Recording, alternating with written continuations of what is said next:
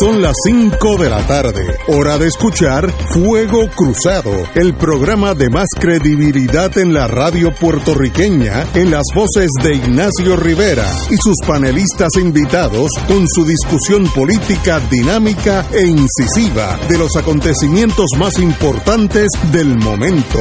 Fuego Cruzado comienza ahora.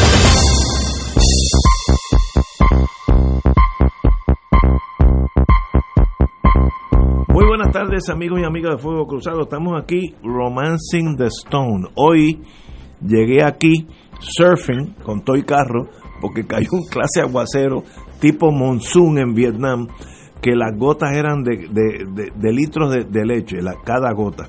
Pero ya pasó, así que eso es lo bueno del trópico, que no se queda lloviendo seis meses como allá en el oriente.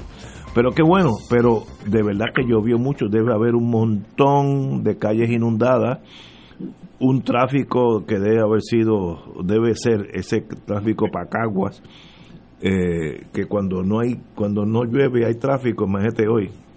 Así que esperemos que nos oigan en, la, en el carro, lo cojan suave, eh, nos oyen suavecito y llegarán a Caguas o a Gurabo, por ello que tengo muchos amigos que viven en esa línea hasta, hasta Humacao. De verdad que hay que ser joven y hábil para vivir en Humacao o Ponce y venir todos los días a, San Juan. Yo no tengo esa energía. No, no, eso, eso, eso es para héroes. Eh, eh, compañero Lalo, muy buenas. Muy buenas tardes. Qué bueno. Estamos aquí con Lalo y ahorita vamos a hablar de Triple M, pero ya tenemos a Luis Riva, nuestro amigo. Luis, un placer. Bueno, eh, don Arturo Hernández, ¿está en la línea? Es así. Muy bien. ¿Cómo estamos? Saludos a ti y a Lalo y a toda la audiencia. Saludos, Arturo. Muy bien. El hecho de que estés por teléfono no quiere decir que la, el carpeteo no sigue, te estamos velando, así que vela, vela tus pasos. Ya sacó el expediente. Ah, es, una extensión a la carpeta este asunto. Wilma, buenas tardes. Muy buenas tardes. Muy bien. Están ustedes? Muy bien, Wilma. Qué bueno. Saludos, Wilma, saludos. Como Wilma está en el viejo San Juan, los marullos de agua no llegaron a su, a su apartamento porque es altito y, es, en una colinita, así que yo sé que usted está, usted no se ha mojado, pero yo no me he mojado. a Torrey esto es, hay que ser marino para llegar, llegar aquí. Wilma, estamos hablando de la decisión del Tribunal Supremo sobre la continuación del escrutinio, pero va mucho más allá de la continuación del escrutinio. Sé que usted, que es la, la examinadora jurídica del Tribunal Supremo en torno a Fuego Cruzado, ha leído eso, se lo ha leído eh, muy detenidamente. Nos gustaría que nos diera un, en inglés se dice summation, un, un, no, sé ni cómo se dice en español. Eh, resumen. Un resumen, De, de, lo que dice en, en español para que todos los oyentes nuestros lo puedan entender. Pensando por mí. Ok, ahora lo que estoy oyendo es la bocina de ustedes allá adentro, que la oigo cuando, cuando yo hablo acá. Ok. Este, pero no pero no tengo yo eco dentro de mi teléfono. No, eh, estás entrando muy bien, hoy estás entrando muy bien. Exacto. Pues mira, este, este caso verdaderamente ha producido una sentencia del tribunal, pero más bien también unas opiniones disidentes, que son una joya de, de la cultura jurídico-política de, la este alta, de la alta cultura jurídica. De la alta, de la alta. Pero el Supremo no está ser, el Supremo no está supuesto a ser supremo y no está matizado políticamente. Qué gracioso, este, pues vamos a empezar, ¿verdad? Eh, por el Percuria el Percurian del Tribunal Supremo para los que no están Explícate, informados de lo que es un Percurian. Cuando ninguno de los jueces quiere quemarse con todo el mundo, lo que hacen es que emiten una opinión por la curia, o sea, por los jueces. O sea, aquí estamos todos unidos en esto y no nos pueden eh, echar responsabilidades individuales por lo que vamos a decidir aquí. Aquí nos mojamos todos con esta decisión. Eso es un percurio. Eh, es por lo general cuando, cuando vienen con decisiones antipáticas, porque saben que son decisiones antipáticas. Y miren si es antipática esto, que en el Percurian el Supremo comienza diciendo que resulta imperativo que este tribunal intervenga oportunamente para precisar el alcance y los efectos jurídicos de la sentencia emitida por el tribunal de primera instancia en el caso Antenón. Pero ahora viene la primera joya aquí. Y para descontinuar las acciones y omisiones administrativas de algunos funcionarios electorales que han desvirtuado y dilatado irrazonablemente la naturaleza del escrutinio general que ordinariamente se realiza en toda elección general. Fíjense cómo empieza de entrada con un sesgo donde habla de algunos funcionarios electorales que están desvirtuando y dilatando irrazonablemente la naturaleza del escrutinio general pero no dicen quiénes son a quienes ellos se refieren. Pero ahí de entrada hay un sesgo que de imparcialidad tiene muy poco.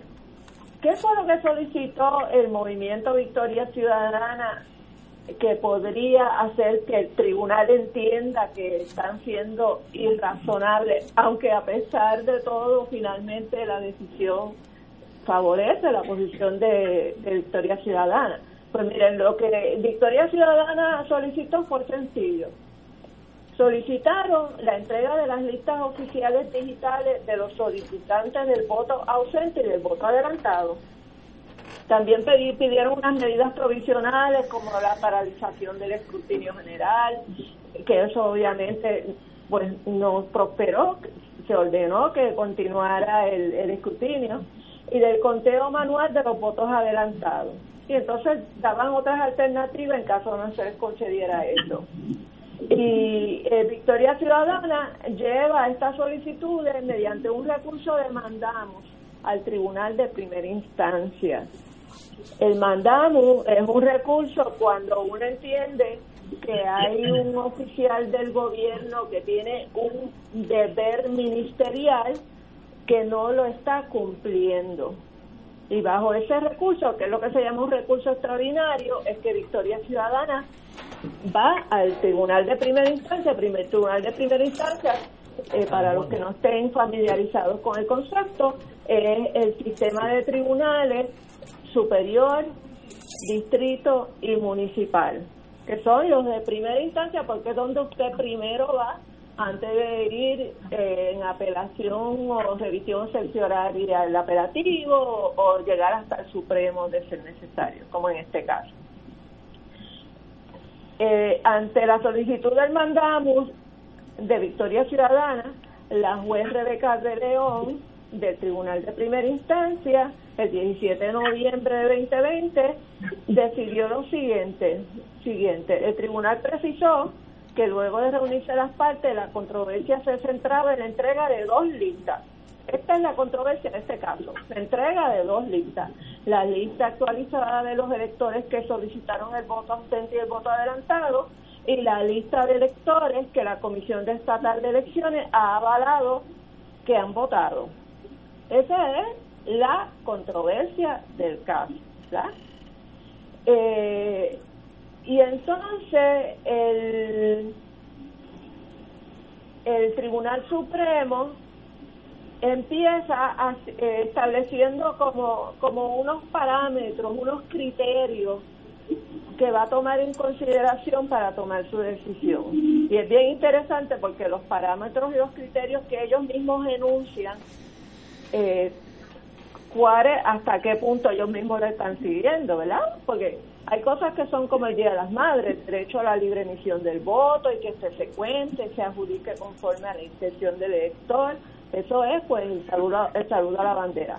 Entonces, en segundo término, hablan de la supremacía de los derechos electorales y individuales del ciudadano sobre los derechos y las prerrogativas de todos los partidos, candidatos independientes y agrupaciones. Está verdaderamente el Supremo actuando en protección de la supremacía de los derechos electorales individuales por encima de la prerrogativa de los partidos. Cuando hablemos de la veremos a ver cuál es la opinión de los jueces disidentes. Eh, hablan de la administración de los organismos electorales de Puerto Rico dentro de un marco de estricta imparcialidad, uniformidad, pureza, transparencia y justicia. Me estoy viéndole la cara a Lalo riéndose. es correcto. Eh, palabras vacías, palabras vacías. Entonces, pues siguen hablando de otros eh, criterios y entonces dice, no menos importante, no debe existir margen de discreción alguno que permita que alguno de los actores del proceso electoral intente descarrilar la voluntad del pueblo o atentar contra los postulados constitucionales que protegen el derecho al voto.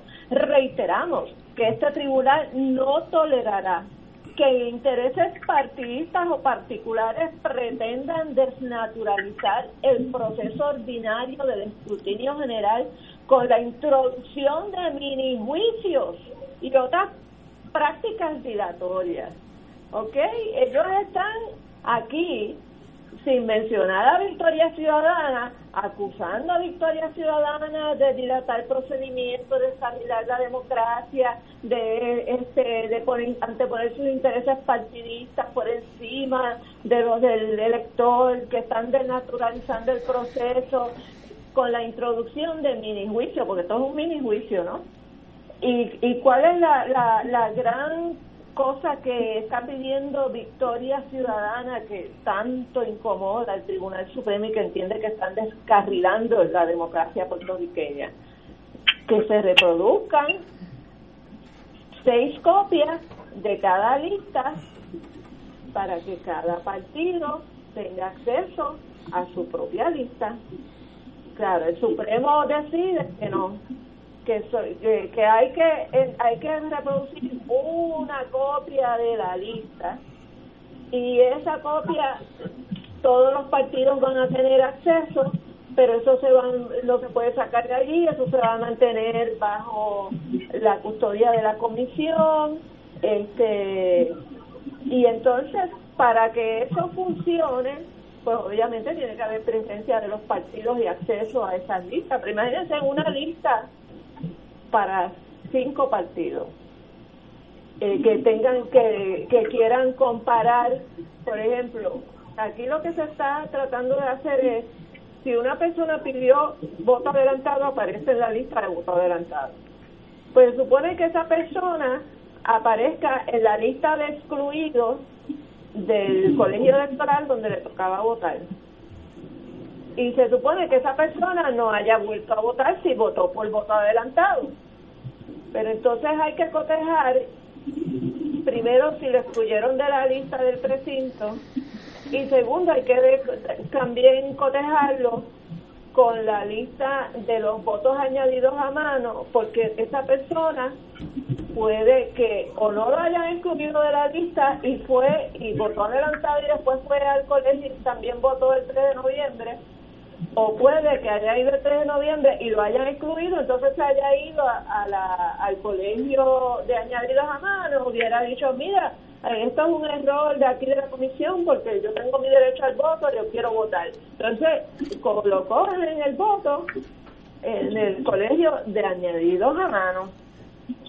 Entonces el Supremo está nuevamente, después de decirle todo todo lo que ya he mencionado, que obviamente es dirigido a Victoria Ciudadana, entonces les hace unas advertencias de procesamiento criminal a los funcionarios. Dice que eh, la actuación, al, seguir el, el, el escrutinio, esa actuación deberá incluir el proveer la presencia de funcionarios en las correspondientes mesas de escrutinio al momento de comenzar los trabajos cada día y hasta el cierre de dicha operación de dicho día. y que los mismos procedan con escrutinio.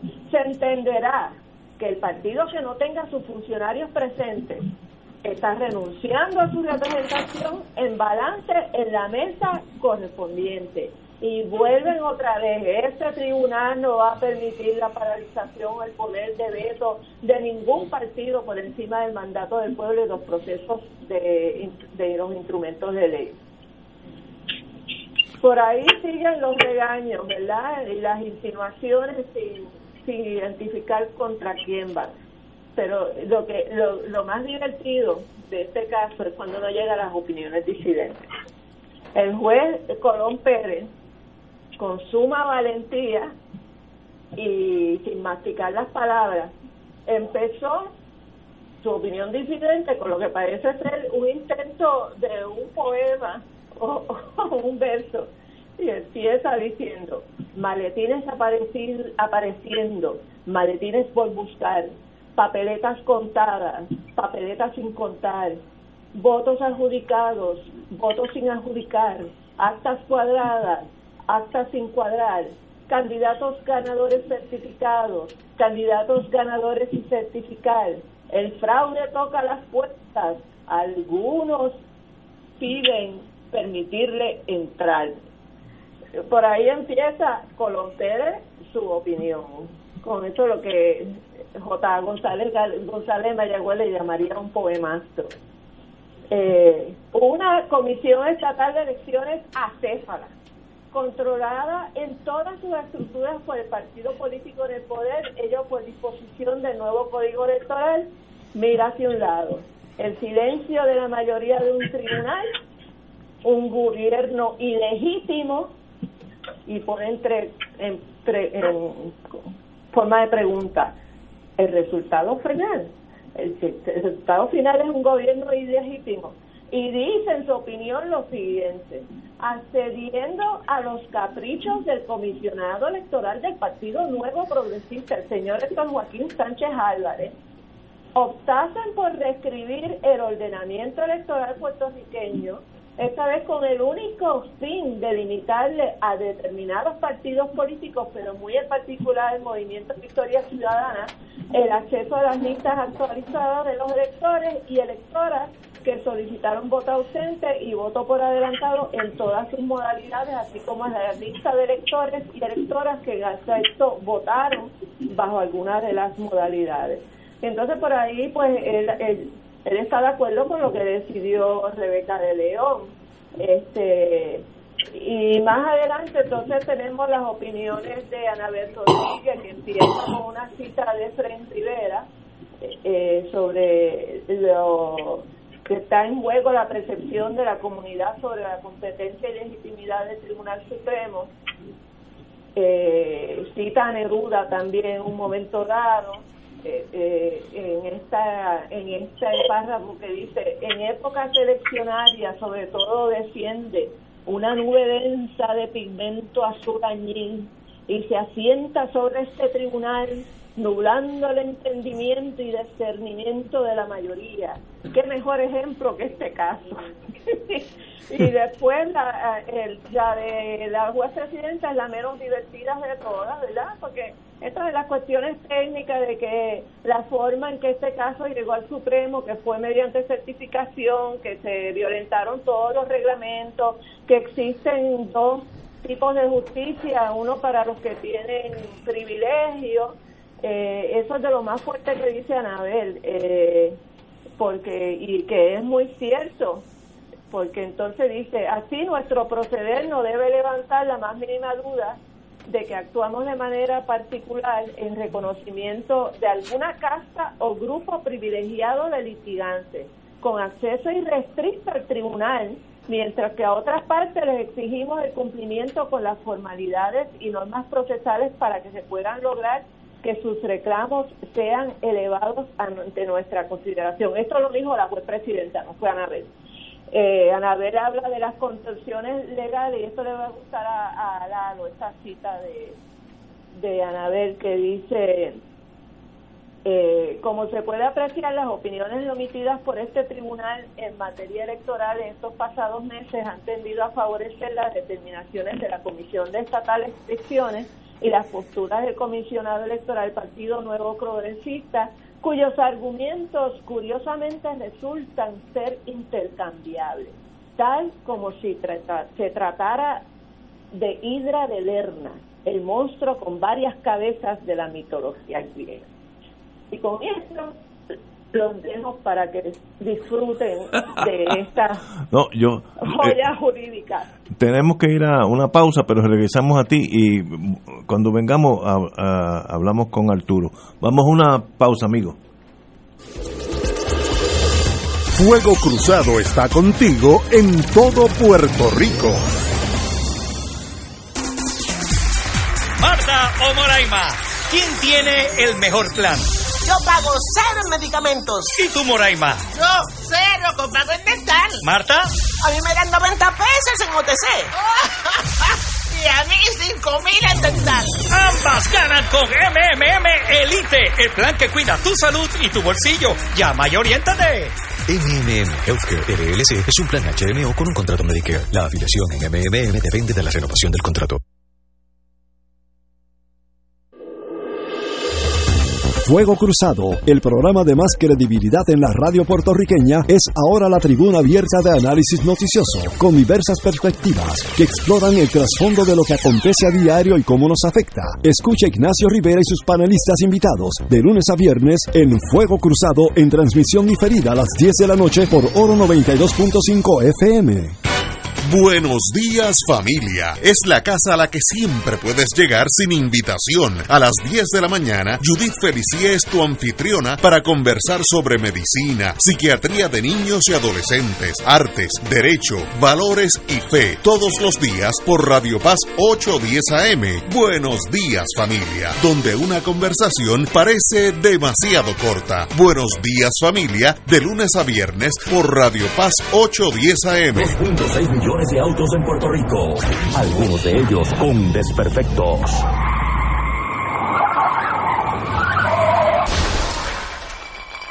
Autocontrol. Tu carro. Tu carro. Tu mundo. Tu mundo. Lunes a viernes a las 11 de la mañana por Radio Paz 810 AM. La Hermandad de Empleados Exentos No Docentes de la Universidad de Puerto Rico denuncia a la Junta de Gobierno por su intención de querer destruir nuestro convenio colectivo y con ello la eliminación del Plan Médico Único que cobija a los trabajadores universitarios. Denunciamos la mezquina entrega de la gobernanza de la universidad a la Junta de Control Fiscal para no asumir su responsabilidad. A Emilio Colón y a la Junta de Gobierno le decimos que defenderemos con fuerza nuestro convenio colectivo. Exigimos la firma del convenio ahora. Y ahora continúa Fuego Cruzado. Regresamos amigos y amigas, como está lloviendo, han caído rayos, toda esa burundanga, eh, nos pueden oír en San Juan, la torre está parpadeando, fíjate qué clase de termo, eh, término eh, mecánico electrónico yo acabo de tirar, parpadeando, pero nos pueden oír. Radio Paz 810 Radio Paz con Z, Radio Paz 810.com. Y ya mismo regresa a San Juan en, cuanto deje de, caer eh, lo que está cayendo, volvemos al aire. Bueno, ah, y de paso, como estamos en el tema de las elecciones, los votos, eh, toda la complicación que hubo, si es que hubo, eh, el, recomiendo sinceramente Palabra Libre PR palabralibrepr.com eh, si, si entra por, por Google o Spotify es palabra libre. Libre o iTunes o cualquier otra. Muy bien. Eh, eh, eso es del compañero Lalo y Néstor Duprey, que de verdad es un análisis de excelencia. Así que óiganlo aquellos que les interese el, el mundo político. Bueno, don Arturo, está en la línea. Bueno, Ignacio, yo tengo que confesar que estoy total y absolutamente eh, estupefacto aquí. Yo te diría que, me ha dejado asombrada esa, ese caviar jurídico que Wilma ha detallado. Muy, muy buen análisis. Sí, muy bueno, este, pero te digo, yo creo que esto era ya visto desde hace mucho tiempo. Eh, este es el producto del banquete total, ¿verdad? Este, lamentablemente aquí, no tan solo en, el caso de los jueces del Supremo, sino en la judicatura propiamente, eh, los nombramientos al Ministerio Público, la Fiscalía, etcétera, lamentablemente no cuentan con el aval de los pares para recomendar candidatos y candidatas para los nombramientos a estas plazas. Entonces, vemos cómo en esta misma decisión, tanto la postura mayoritaria como las disidentes, se ve la costura del desbalance ideológico que existe ahí. ¿Eh? ¿Quién, dice, ¿Quién dice que es una mala legislatura la que pinta prospectivamente ahora mismo lo el resultado de estas elecciones? Todo lo contrario, yo creo que es una legislatura que pinta extraordinariamente buena con el choque de muchas ideas divergentes, porque de ese choque de ideas, de ese choque de, de ópticas distintas, es que surgen las mejores piezas en el mejor interés del país y de todos los sectores que ahí están representados. Pero cuando usted tiene un monopolio, cuando usted tiene un copo que produce un banquete total, tenemos un desbalance que no le hace bien a la democracia ni le hace bien a los mejores y más altos intereses del país. Yo creo que lo que ha solicitado Victoria Ciudadana se cae de la mata. Aquí ha habido indicios y ha habido evidencia de anomalías en el proceso de este asunto del voto adelantado. Sepamos o reconozcamos que previamente se enmendó la ley electoral casi al punto eh, meses antes de las elecciones y fue aprobada en contra del consenso de todos los partidos como históricamente y de costumbre se ha hecho. La gobernadora faltó a su palabra porque dijo que no iba a firmar un proyecto de enmienda a la ley electoral si no había consenso de los demás partidos. Así es que a la trágala se hace esta ley, esta enmienda electoral, la cual amplía el voto este adelantado, ausente, etcétera, y da un margen de mayor participación y lo hemos visto porque ha habido un récord de voto solicitado y ejercido bajo ese concepto de voto adelantado, sobre doscientos y pico mil de votos. De manera que también ha habido señalamientos y evidencia de el, el voto mal hecho en ese en ese ámbito del voto adelantado, es decir, se han dado casos evidenciados de voto de gente fallecida, gente que ha ido a votar a las elecciones y se ha topado con que están eliminados del registro porque solicitaron voto adelantado y allí han dicho yo nunca he solicitado un voto adelantado. O sea, aquí ha habido anomalías tan grandes que realmente hace falta eh, que estas listas se entreguen y se depure frente en un cotejo frente a los votos emitidos, ¿verdad? Porque esto hay que depurarlo y esto es independientemente, mire, esto es independientemente de que si se altera o no se altera el resultado de la elección. Pongámosles que no va a alterar ningún resultado, pero la pureza lo exige. ¿verdad? Los principios lo exigen, la moral lo exige, la ley lo exige.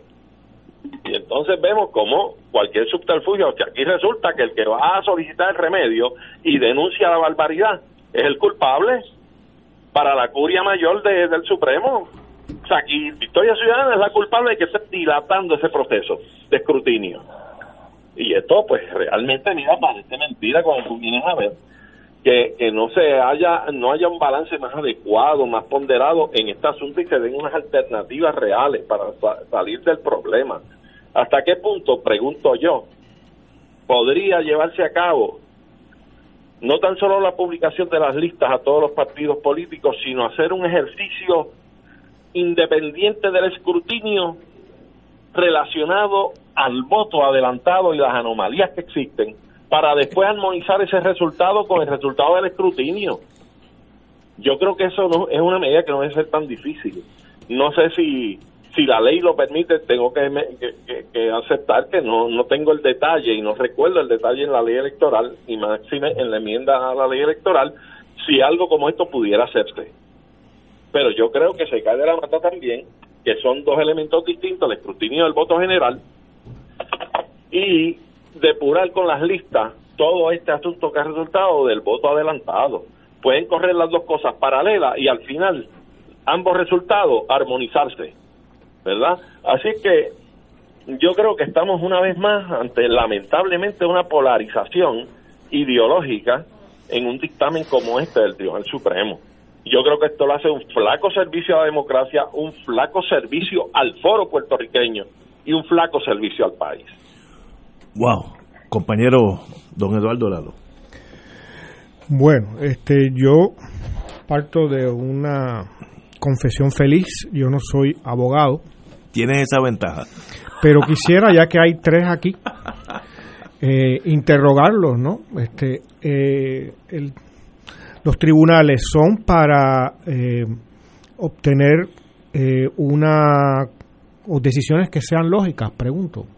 No, no, no, no necesariamente que sean lógicas, que se haga justicia, aunque sean ilógicas. No, y perdóname algo, también hay que tomar acepción del asunto, porque a veces justicia no se logra con el derecho escrito. Usted tiene que acudir a otros elementos, como la ética, como la justicia sustancial, como la equidad, para poder lograr la justicia. Porque si vas a interpretar secamente un estatuto, puedes colgar la justicia, realmente la puedes colgar. Yo recuerdo que el profesor Michel Godro, en, en su clase de Derechos Reales, lo primero que nos decía era que el derecho no tenía que ver nada con la justicia, que eran dos cosas totalmente distintas. y eso lo eh, podemos ver en los juicios de Nuremberg. La ley organiza.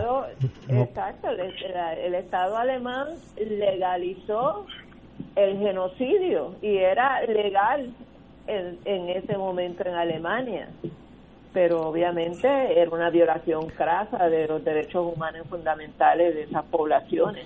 Pero que no, no, siempre andan de la mano. Eh, ¿Cuántas? Vamos a suponer que, que sabemos que la justicia no, la ley no necesariamente crea justicia, sino que pretende organizar de algún modo, a veces muy injusto, las, las sociedades. Pero eh, les pregunto, ¿cuántas páginas más o menos tuvieron las opiniones estas legales? Creo que son ciento y pico de páginas, ¿no? Eso... Bueno, la de la, la disidente de, de Colón Pérez tiene 100 páginas porque incluye las 80 páginas del informe del Colegio de Abogados. La del principal, la Percuria, tiene 20 páginas. La de la juez presidenta tiene 17, la de Anabel tiene 9.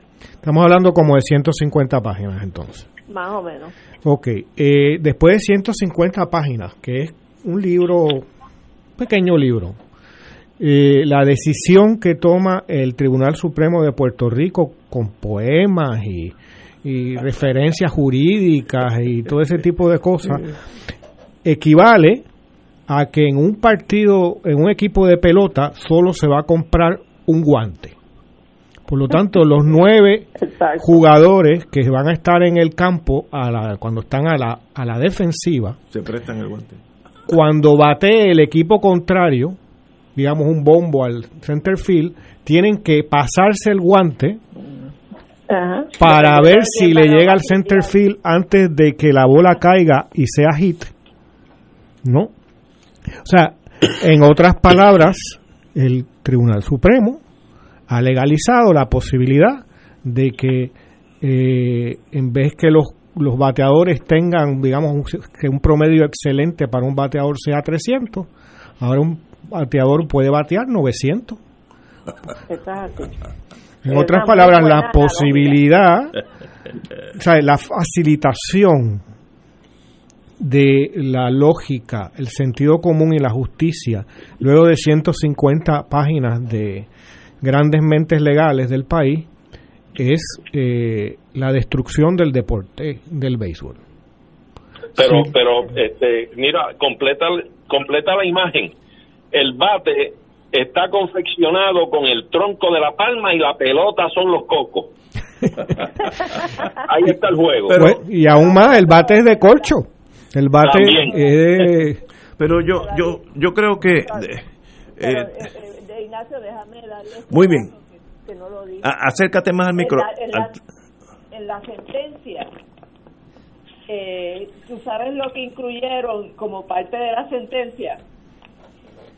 El jingle del Partido Popular de Jalda Arriba. El juez asociado eh, Martínez Torres dice, el fundamento de las opiniones disidentes de la juez asociada señora Rodríguez Rodríguez y del juez asociado señor Colón Pérez no es jurídico, lamentablemente. Es en realidad esto que aparece en el siguiente link y ponen el, el enlace de YouTube del himno del Partido Popular. O sea que la discusión es de, de, alto nivel, de alto nivel. De alto nivel. Sí. Lógico. Bueno, déjame yo tratar de decir, tratar de decir algo, porque no, no, es, no, no es fácil. Yo creo que es una tragedia para un país, el que sea. Estamos hablando de países de verdad como Suiza, Finlandia, Suecia. Si uno llega a la conclusión que el Tribunal Supremo no responde al llamado de la justicia, sino responde a intereses específicos, sea un partido político, sean los nobles en los tiempos de Francia, etcétera. Eso es una tragedia mayúscula porque se va achicando el círculo eh, de tolerancia hasta que un día explota en violencia en estos días, ¿dónde fue que quemaron la mitad del, del Congreso? En Guatemala. y pusieron una, una, guillotina de verdad, no como la de aquí. yo estuve hace muchos años en, en Guatemala, en ese edificio con mi esposa, y, y era precioso, o es precioso, me, me, me duele mucho verlo quemado, pero cuando la gente se la juega, porque los que entraron a Guatemala a ese Congreso estaban dispuestos a morir porque el ejército en Guatemala no, no es conocido por sus derechos civiles. Así que esa gente dice, bueno, no importa la muerte, yo voy para adelante. Por tanto, si nosotros seguimos por ese sendero de la tribalización de todo, vamos a llegar donde la única solución es la fuerza bruta. Y eso es una tragedia. Esta cosa es tan sencilla, como decía mi profesor de Derecho, Alejo de Cervera, eh, las cosas son tan sencillas que solo los abogados se equivocan. Lo único importante aquí es que se cuenten todos los votos. Que se le entregue una lista a la gente. Que se entreguen, mira, ocho mil listas. Que yo tenga una en mi casa si yo quiero. Ahora, digo sin nombre porque... ¿Cuál, es el resultado de la, de, la orden del tribunal, Ignacio? Que impedir que el escrutinio se haga correctamente. Ese, ese es el resultado. ¿Sabe? Y entonces, el, Pero es que tiene que, haber, tiene que haber un escrutinio down the road, ahora o, de aquí a seis meses, que todo el mundo sepa que en Adjunta ganó el alcalde por 12 votos. Ese no es el caso, porque el Tribunal Supremo, la decisión, lo que lleva es al contrario de eso, a que no se cuenten los votos de manera eh, eh, de manera fiel y fidedigna. yo lo que estoy diciendo es eso mismo al revés. Lo importante es que se cuenten todo lo que todos sepamos aquí. Y aquí hay tres, cuatro ideologías, eh, sin contar los amigos míos que son anárquicos, que es otro grupito. lo importante es que yo sepa que en San Juan ganó Romero por dos mil votos o perdió por 12. Eso es irrelevante al país. Lo importante es que yo sepa que eso pasó. Porque si no, estoy diciendo lo que queda en la violencia. Pero eso es lo que no está pasando, Ignacio. pero no estoy haciendo un llamado a la pero, pero no, no, ya es que ya pasó. El Tribunal Supremo ha hecho escrito 150 páginas. No, no diga eso. Que y lo que ha, la decisión a lo que lleva de las, las eminencias judiciales que ahí hay ¿no? Es mayoritariamente, es a que no se cuenta, a hacer lo posible, porque el contar los votos sea lo más complicado y, y, e ineficiente posible. Debe ser lo más sencillo. Pues es lo contrario. Ok, pero... Pero, pero son en realidad las 20 páginas del Percuria. Eh, es, este, este es la... Eh, está en contra de, pero, de razonamiento, pero, se le puede llamar así, de la mayoría del tribunal que se dividió por estrictas líneas partidistas. Pero, pero seis eh, nombrados por el Partido Nuevo Progresista, seis a tres. tres nombrados por el Partido Popular Democrático. Pero Wilma, eso es parte de la tragedia. Un Supremo que las decisiones se dividen por colores no es un Supremo. Exacto. Porque en Estados Unidos hay muchas decisiones donde los demócratas se mezclan con los con los republicanos y los republicanos se mezclan con los demócratas. Eso pasa cada rato en el Tribunal Supremo de Estados Unidos. Y eso da un balance de equidad. Si no, estamos viviendo un tribalismo del siglo XIV. en las últimas tres semanas de las elecciones para acá, las dos instituciones que quedaban con algo de prestigio en Puerto Rico se fueron. Ya no lo tienen, que es la Comisión Estatal de Elecciones y ahora el Tribunal Supremo. Pero desde las primarias. sí, pero ya con las elecciones. No. Pero lo, lo importante, y voy todos podemos mejorarnos, no importa las tragedias. Eh, el mundo, digo, a nosotros nos ha tratado la vida con una con una con un pétalo de rosa. Aquí no han pasado grandes calamidades. Hay países que han pasado por eh, convulsiones sociales de, bueno, Vietnam, mamá, Vietnam solamente murieron dos millones de soldados vietnamitas, dos millones. Y Vietnam, tú vas allí hoy y parece otro país. Así que siempre hay tiempo para reparar lo que está roto.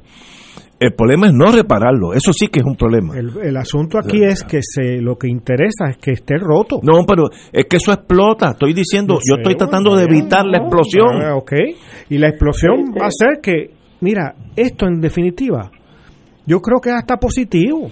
No, no Porque lo que ya se vio, pues sí está bien, pero lo que ya se vio en estas elecciones, por tanta gente, ¿no? Que se quitó las vendas de los ojos y, se dio cuenta de lo que es el bipartidismo. Mira, si se repitiera la elección, la elección gana Victoria Ciudadana. No sé si gana la Victoria pero saca más votos. Yo sé, mira, yo tengo una de las ventajas mías tengo muchos defectos, tengo unas pocas ventajas. Yo tengo el, el oído en tierra.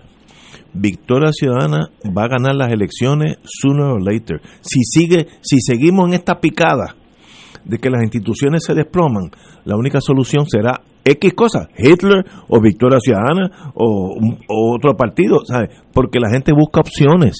Si le cerramos la puerta a las opciones eh, antiguas, Partido Nuevo, Partido Popular, pues buscarán otra, la que sea, el PIB, lo que sea.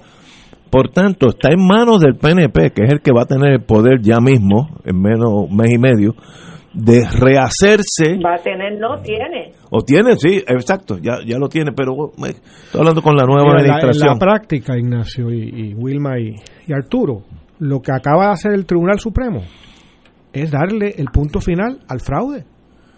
Diga eso que me da cosa. Eso es lo que ha hecho. De, todos modos, cuando Esos jueces han, acaban de crear el marco legal del fraude.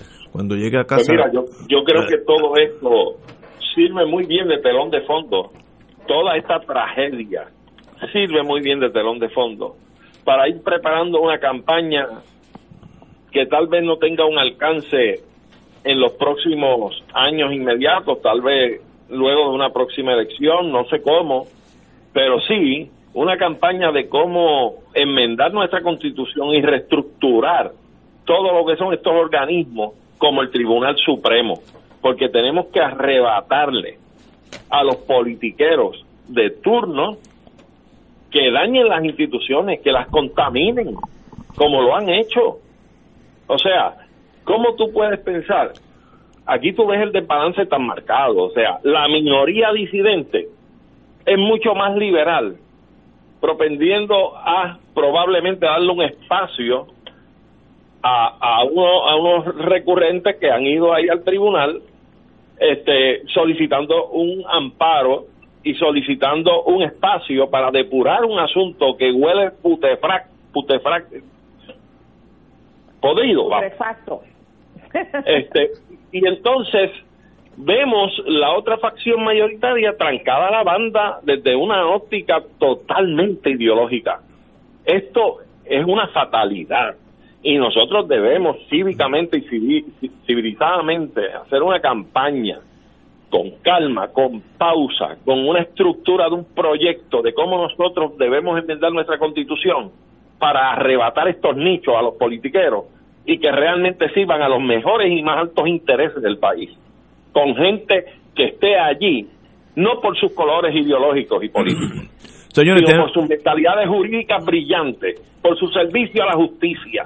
Esa es la gente que tiene que estar allí. Tenemos que ir a una pausa y regresamos con Fuego Cruzado. Fuego Cruzado está contigo en todo Puerto Rico. Mercedes y Miosotis, si les dan un smartphone gratis, ¿qué hacen? Verme con mi doctor por telemedicina. Yo bajo el app de MMM y saco mis citas. ¿Y si se ahorran la mensualidad de 75 dólares, lo cogen? ¡Claro! Ambas ganan con el plan de show de MMM, el que cuida tu salud y tu bolsillo. Llama y oriéntate. MMM Healthcare LLC es un plan HMO con un contrato Medicare. La afiliación en MMM depende de la renovación del contrato. Beneficio varía por cubierta. De todo un poco, con Manolo Almeida, el más ameno en tus mañanas por Radio Paz 810 AM, de martes a viernes a las 9 de la mañana. Notas positivas, salud, ambiente, negocios y entretenimiento. Manolo Almeida, doctora Bárbara Bustillo y la periodista Frances Raya. De todo un poco, martes a viernes por Radio Paz. ¡Estamos vivos! En Oro 92.5 FM, Radio Paz 810 y el Canal 13 estamos trabajando a tono con la emergencia que en estos momentos está viviendo Puerto Rico. Estamos ofreciendo nuestros servicios al máximo con el personal disponible según nos permitan las circunstancias. Si tiene un mensaje para ofrecer a sus asociados, clientes o personal, solo tiene que llamar al 787-349-7949.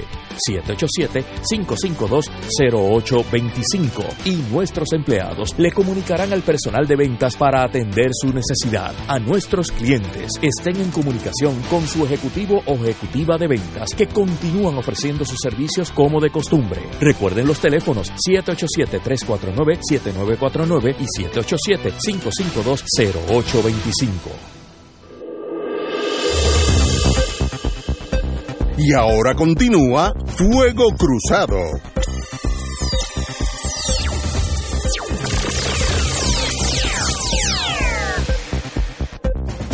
Regresamos, Boys Sangreos de Fuego Cruzado.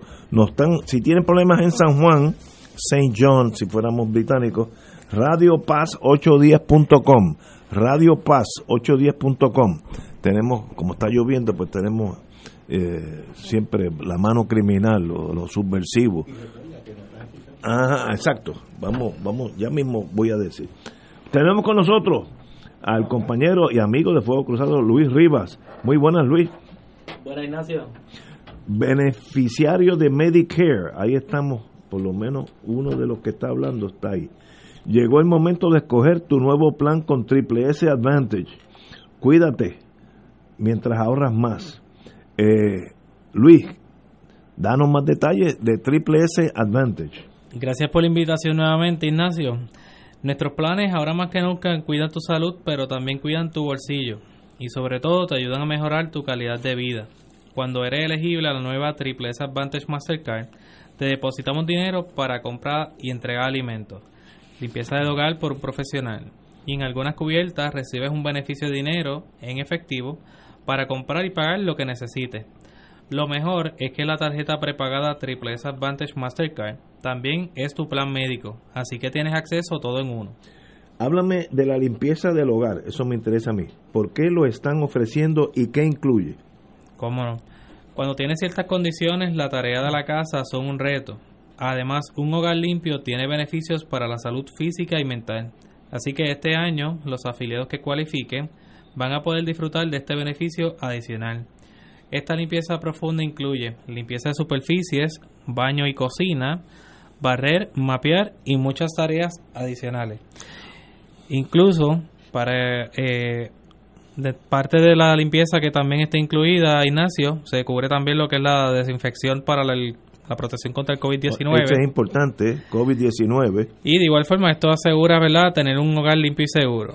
Danos detalles sobre compra y entrega de alimentos. También me interesa ese renglón. ¿Cómo no?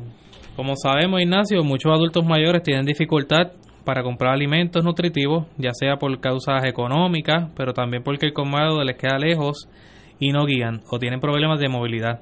Con este beneficio, los afiliados que cualifiquen podrán tener dinero para pagar la compra, el costo de la entrega del supermercado a la casa.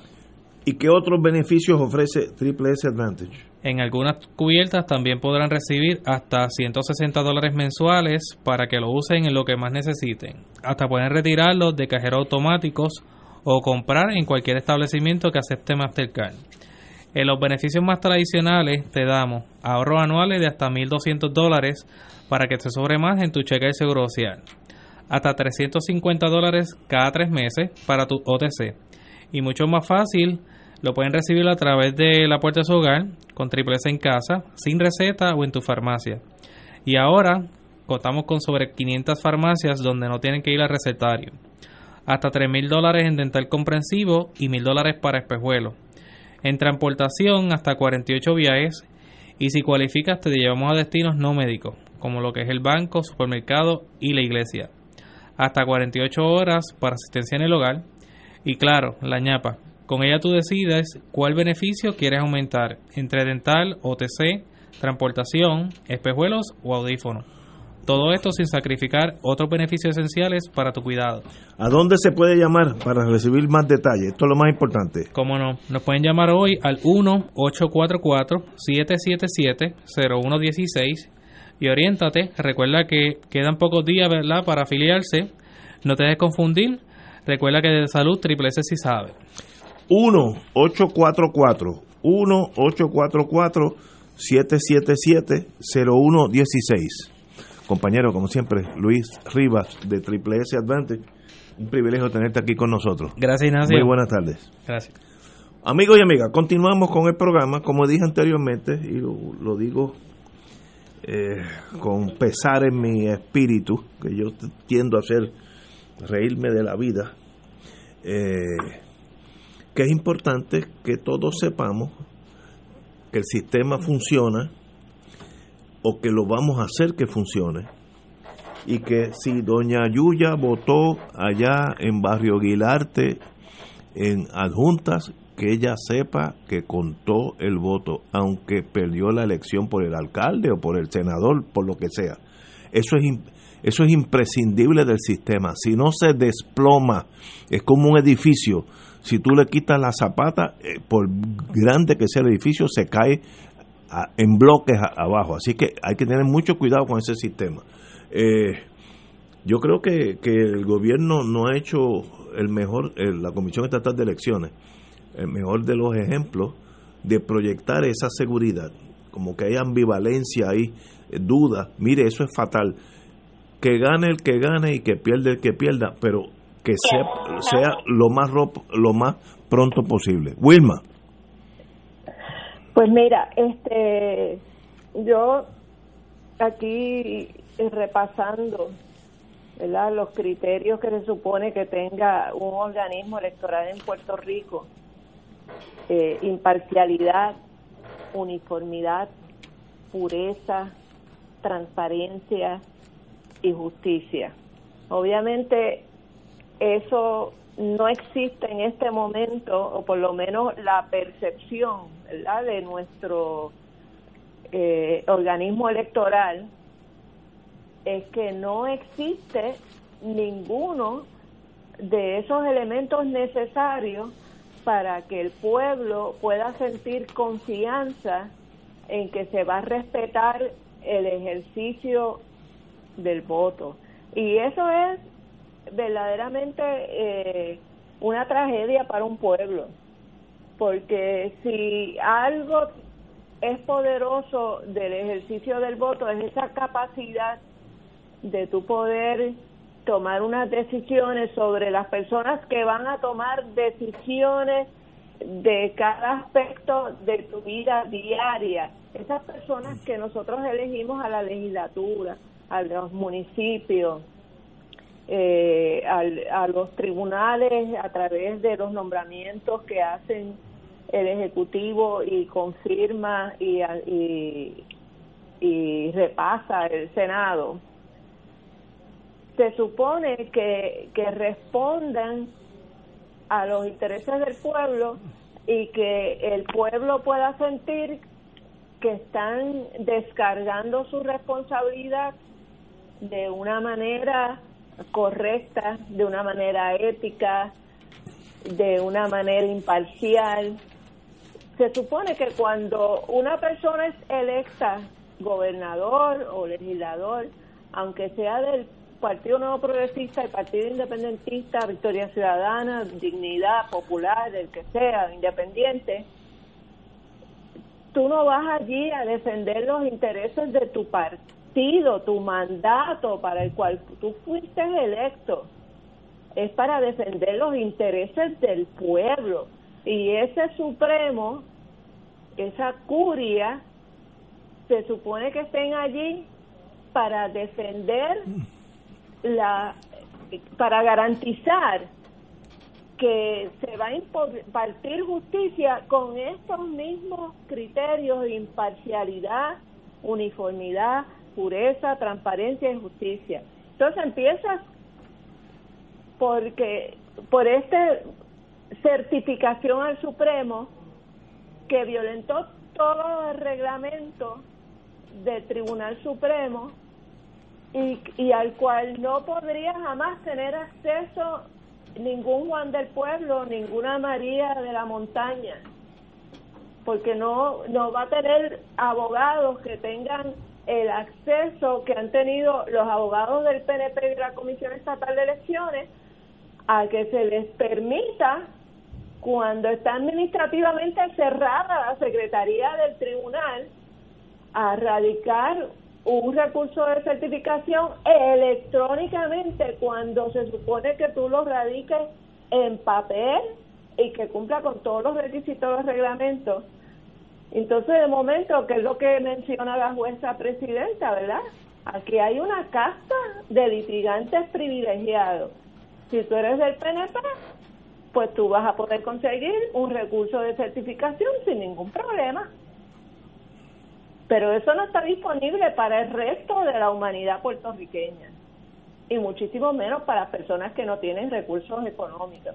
Entonces es, es, feo, es feo, es deprimente, es deleznable, es, es, como decía Arturo, putrefacto.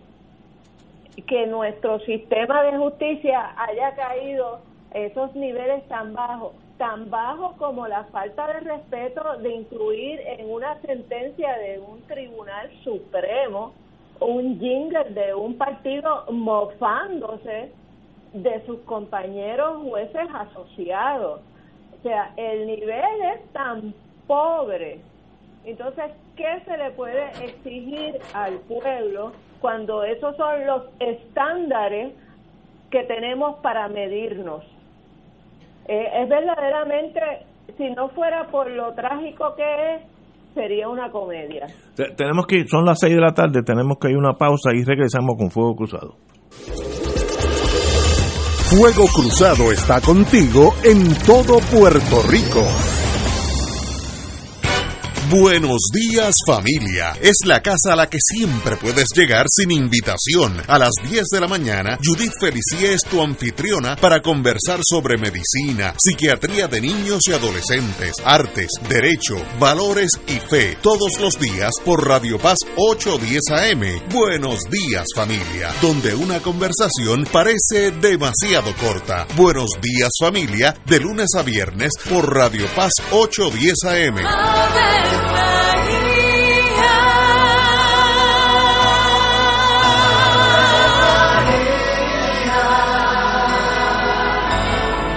El ángel del Señor anunció a María. Y ella concibió por obra del Espíritu Santo. Dios te salve María, llena eres de gracia, el Señor es contigo. Bendita tú eres entre todas las mujeres, y bendito es el fruto de tu vientre Jesús. Santa María, Madre de Dios, ruega por nosotros pecadores, ahora y en la hora de nuestra muerte. Amén. He aquí la esclava del Señor. Hágase mí según tu palabra. Dios te salve María, llena eres de gracia, el Señor es contigo. Bendita tú eres entre todas las mujeres, y bendito es el fruto de tu vientre Jesús. Santa María, Madre de Dios, ruega por nosotros pecadores, ahora y en muerte. Amén. Y el Verbo se hizo carne. Y habitó entre nosotros. Dios te salve María, llena eres de gracia, el Señor es contigo.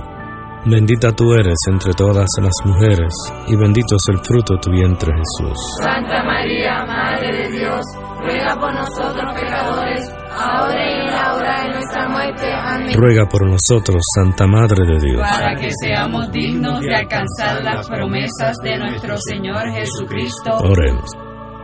Derrama, Señor, tu gracia sobre nosotros, que por el anuncio del ángel hemos conocido la encarnación de tu Hijo, para que lleguemos por su pasión y su cruz a la gloria de la resurrección, por Jesucristo nuestro Señor. Amén. Gloria al Padre, al Hijo y al Espíritu Santo. Como era un principio, ahora y siempre, por los siglos de los siglos. Amén.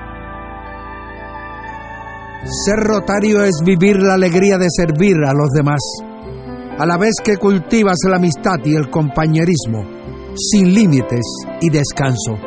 Mensaje del Club Rotario de Río Piedras. Aquí la llama se enciende cada tarde a las 5 porque escuchas Radio Paz 810 AM, WKBM San Juan y retransmite en diferido WOROFM Corozal San Juan, la Casa de Fuego Cruzado, el programa de más credibilidad en la radio puertorriqueña.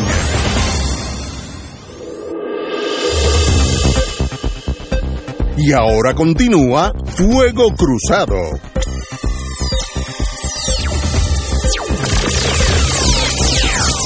Amigos, amigas, vamos a hablar de iniciativa comunitaria. Tenemos con nosotros su directora ejecutiva, Llorelis Rivera. Es bien fácil recordar tu apellido, así que eh, yo no sé lo de Llorelis, pero Rivera a mí no se me olvida.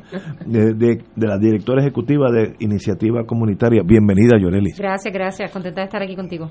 Hace 28 años que Iniciativa Comunitaria existe. ¿Qué es Iniciativa Comunitaria? Eso es así. Pues Iniciativa Comunitaria es una entidad de base comunitaria compuesta por un grupo poderoso de, de empleados y voluntarios. Somos más de 60 personas trabajando en las calles y brindamos servicios de salud, educación y prevención libre de costo a, a poblaciones vulnerabilizadas como las personas sin hogar, las personas que viven con VIH o SIDA, personas eh, que tienen uso problemático de sustancias y jóvenes expuestos a contextos de, de violencia callejera. Y tenemos ocho programas para poder trabajar las situaciones de salud de estas poblaciones.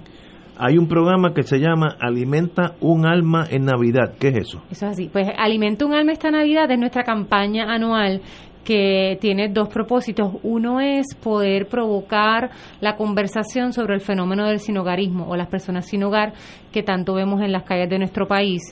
Y dos, hacer un llamado de apoyo y solidaridad al pueblo puertorriqueño que lo ha hecho por los pasados 28 años, pero obviamente el 2020 ha sido un año bien duro para todos y nuestros servicios se han visto impactados por una alta demanda. Así que Alimenta un alma esta Navidad es una campaña donde hacemos un llamado de amor y solidaridad para que las personas puedan donar a nuestra organización y poder continuar trabajando con las poblaciones en desventaja que servimos. Ustedes tienen el apoyo de diversos artistas y figuras públicas. ¿Cuáles son algunos de ellos? Tenemos artistas como Gisette Cifredo, Suset Bacó, Tita Guerrero, boxeadores eh, y otros deportistas, empresas privadas que se han unido todos a través de redes sociales. Sabemos que, que la pandemia nos ha limitado poder hacer la ejecución, así que hemos trabajado con estrategias a nivel de redes sociales para poder eh, hacer el llamado de que las personas puedan hacer su donativo a través de ATH Móvil. En el botón de donar buscas el nombre de iniciativa comunitaria y ahí las personas pueden hacer su aportación desde un dólar hasta lo que sus finanzas le permitan.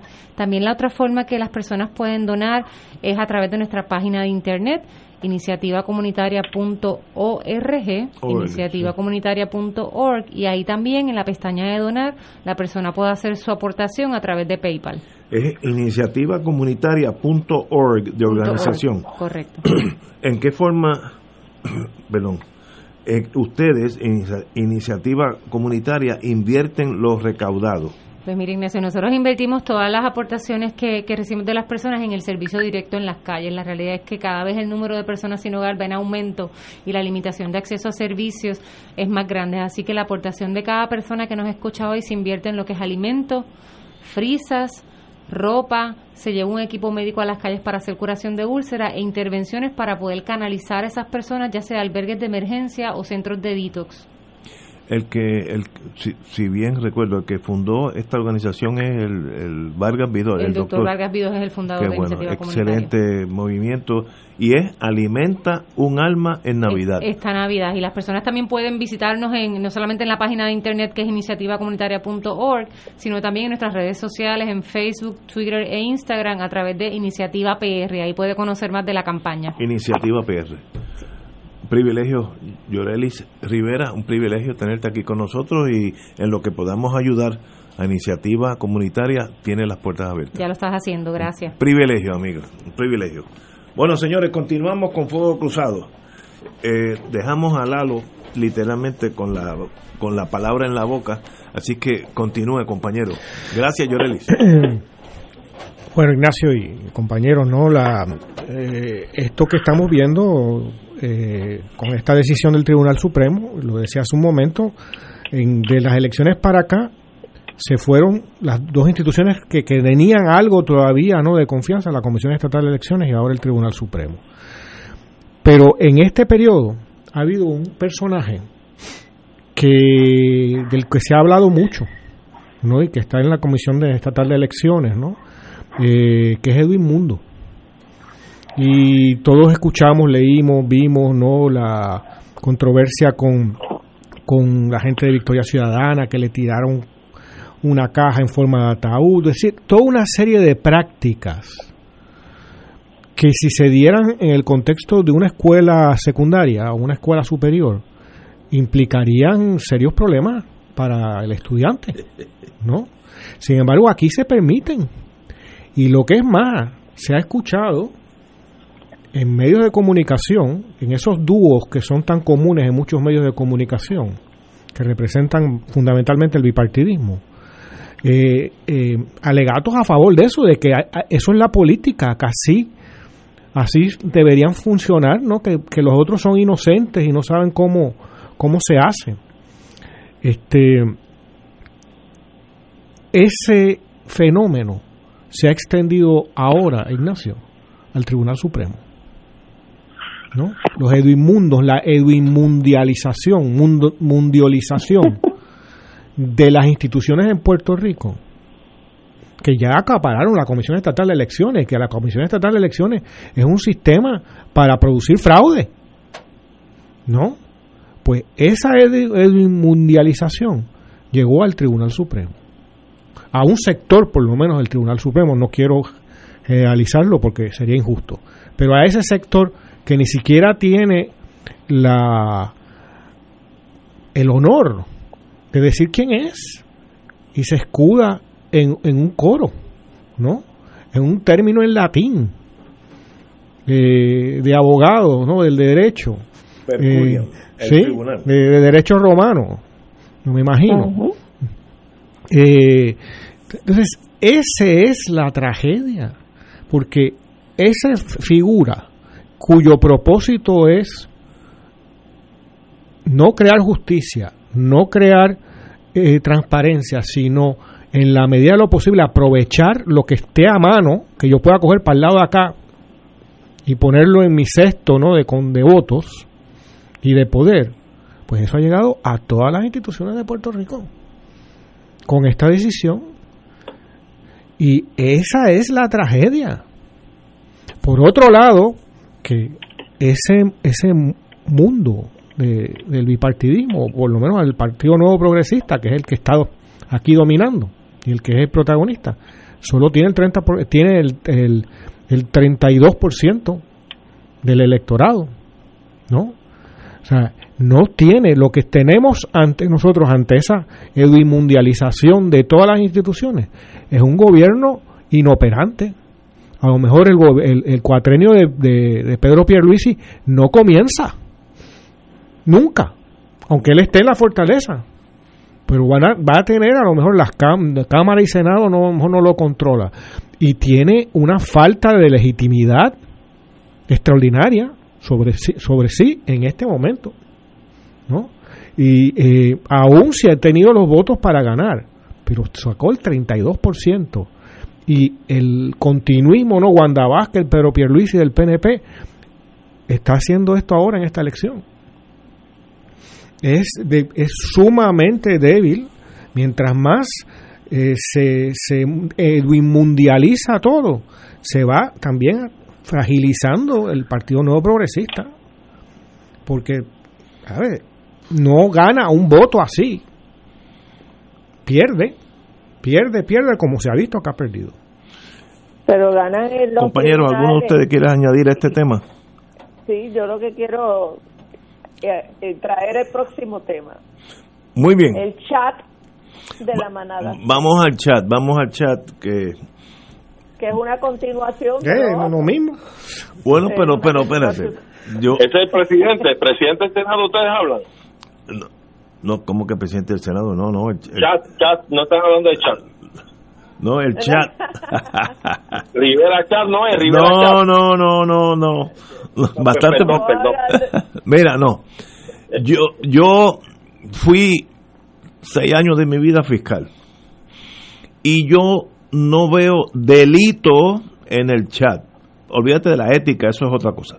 Delito, ser un cretino, ser infantil, ser ignorante, eh, tener un desprecio por la sociedad, eso no constituye delito. Así que yo creo que el FEI hizo lo correcto. No, no hay base criminal, estoy hablando, criminal. Una pregunta, compañero, una pregunta que quiero hacerle Ah, a usted. Continúe. Le pregunto, utilizar equipo de gobierno en asunto personal, tiempo del trabajo pago por el pueblo de Puerto Rico en asunto como ese. Eh, Pero no hay no hay evidencia que esa gente no lo hizo en su tiempo. Eso eso yo ¿cómo- yo yo tengo un chat. ¿Cómo que no? Yo puedo tener un chat contigo y estar diciendo todas las todas las cosas, yo ser incapaz lo que ellos dijeron. Eso no es un delito. Delito No, no, no, es una cosa muy seria. Tú- Pero sí que yo estoy hablando del, del uso de propiedad pública Pero es que- pagada con fondos públicos en asuntos como ese. ¿Eh? Y eso que me digan si está estatuido o no lo está. El tiempo de trabajo del funcionario público. Estos no son funcionarios de 8 a 5 de la tarde. Casi todos eran funcionarios 24-7. Por lo tanto, el nivel de comportamiento, de conducta, de moral es mucho más alto. No, no, ¿Eh? no, pero que, de- déjame interrumpirte. No me hables de moral, porque entonces tienen F, merecen fusilamiento. Yo no estoy defendiendo a esa gente. Yo estoy Totalmente diciendo, de acuerdo. eh, si, si es moral, eh, contra el paredón. Eso, ahí sí que, es más, el que jalo el gatillo soy yo. Por lo cretino que fueron. Gente infantil jugando a ser gobernadores. Eso es imperdonable. Ahora, de eso a prosecute, acusar criminalmente, es un paso bien difícil. Yo, es un caso que no se podía ganar si yo fuera fiscal. Sería un caso bien flojo. Eh, eso del tiempo, bueno, hay que probar que si yo, si yo tengo un chat contigo y cuando salimos de fuego cruzado, vamos a asumir que éramos funcionarios públicos, tú y yo nos enredamos y decimos cuatro cosas contra contra Pero- pero, fíjate- no no, Fíjate, no, Ignacio. eso es una cosa personal entre nosotros El problema aquí no está en eso, sino el problema está No, en que perdona. si yo digo... Eh, Lalo, Lalo, Sí. eh, un segundito nada más. Sí, sí. La conspiración mediante el chat para dejar sin empleo a la esposa del licenciado Juan Dalmao. Dígame usted si constituye o no constituye delito. eso podría ser una No, eso conspiración Eso sí es delito. No y para- usted puede obtener esa esa fracción de eso de, de esa conversación en ese en ese te- Telegram. ese es un punto Debe buscar la fuente originaria para autenticarlo y procesar. Y no lo han hecho, ¿sabes por qué? Porque es el toallazo, volvemos a lo mismo. Es el toallazo. pero está hablando del FEI y entienden que ya pagaron el precio con el escarnio público, ¿ves? Y seguimos en la impunidad. Eh, sí, Claro. sí, sí, el problema es el siguiente, Ignacio. Vamos a decir que yo dijera, y enfatizo porque no puede, no quiero que se confunda, que aquí dijéramos, o dijera yo para no poner en boca de más nadie, que le quiero volar la cabeza, digamos, a Pedro Pierluisi. Eso es una amenaza obviamente, que reitero, este es un ejemplo, no tiene nada, ninguna realidad. No, no, Pero vamos a decir que, que, que, que, se lo dijera y lo dijera con coraje, públicamente, lo que fuera. El problema es que eso fue lo que pasó en el chat. Y se interpreta, con Carmen Yulín, se interpreta como que no era en serio. ¿No? El caso es que es muy probable, mucho más probable, que si lo digo yo y digo que le quiero volar la cabeza, digamos, al X del Partido Nuevo Progresista del gobierno, que se me acuse y que un juez del sistema de los, de los tribunales en Puerto Rico y un procese mi caso y que yo tenga menos probabilidades de salir sonriendo del tribunal que esta gente.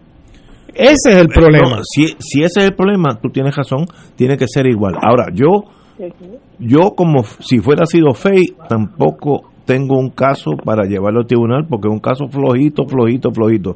Aquí me dice un técnico, una, una técnico, una señora, no sé quién es, pero me mandó un mensaje. En el chat se registran días y horas. Muy bien, este, pero eso es un caso de la envergadura para eh, acusar gente criminalmente. Mire, la falta de ética de estos señores no la brinca un chivo. Esas, esos señores, hasta el día que mueran, van a vivir con ese escarnio, esa tragedia personal de haberle fallado al pueblo de Puerto Rico. No hay peor dolor que ese. Yo me moriría de pena. ¿Tú te crees que ellos tienen la sensibilidad y la capacidad para sentir la vergüenza y sentir ese dolor que tú dices. Bueno, no tiene fuerza de cara. No, no, no, tanto así que, que el gobernador se fue de Puerto Rico, renunció. Y están, ahora mismo por Twitter celebrando. no me digan eso que me da. Que desestimaron los cargos del FEI, porque el FEI, eh, pero ¿qué es lo que dice el FEI? El FEI lo que dice es que el problema es que ellos se confrontaron es que la secretaria de Justicia y el Departamento de Justicia, la hoy gobernadora Wanda Vázquez, fueron unos incompetentes porque no tomaron las medidas cautelares para incautarse de los teléfonos y asegurar que estuviera íntegra la información de donde surge el chat. Acuérdense que Díaz Sánchez eh, y no me acuerdo quién fue el otro, Gorona, creo que fue Alfonso Orona, pelearon lo de los teléfonos. Mientras tanto, ellos estuvieron con los teléfonos borrando todo lo que les dio la gana. Eh, en entonces, cuando cuando cuando el FEI recibe el caso, como dicen ellos, no tienen el quantum de prueba mínimo, porque no tienen el chat, no, no tienen la fuente original del chat. Hay transcripciones del chat, pero el, los teléfonos con la fuente original de donde sale el chat no existe. Pregunta, pregunta que se cae de la mata. ¿Se pudo haber obtenido esa evidencia a través de las compañías de teléfono directamente en Supina? Bueno, el FBI lo hace todos los días. Pues claro que sí, bendito sea el Señor, de lo que estoy diciendo. Han arrastrado los pies para tirar, el toallazo. Aquí no han actuado diligentemente en esta investigación. Tenían que haber solicitado a las compañías telefónicas los registros de esas llamadas y de esos teléfonos. en Telegram también. Los teléfonos desde el primer momento. sí, hombre. Sí, hombre. Yo, Esto es no haber querido hacer las cosas como había que hacerlas para obtener este resultado. Así es que pregunto, ¿habrá que entonces investigar e incautar a los investigadores? Suave, suave. Se cae de la mata. Es de, eficiencia y negligencia en el cumplimiento del deber de parte también de la Oficina de Ética Gubernamental. Yo te aseguro. El es que el, el, gobierno que viene de Pedro Pierluisi es una continuación de ese mismo gobierno, de esa misma gente del chat. aquí no va a cambiar absolutamente nada. No, no, no, no sean ese tan hombre pesimistas. Lo que va es asegurarse, como hizo cuando fue secretario de Justicia de Rosselló, que de la, que que cuarenta y pico de funcionarios de esa administración violaron la ley y tuvo que venir los federales a meter cartas en el asunto, a poner cartas en el asunto, pues Pierluisi va a hacer lo mismo. Estos próximos cuatro años va a ser para tratar de eliminar lo que quede de cualquier prueba de corrupción y amapuchamiento del gobierno de Ricky Rosselló que sigue en el poder. Yo discrepo de ustedes, pero estamos viendo la vida de, de- de Eh, lo- diferentes pero lo que estamos, lo que hay, quizás eh, Ignacio, es que es que hay una casta. Lo que están eh, Art- Arturo y Wilma. En- en los dos partidos. Sí, no, pero es- es una.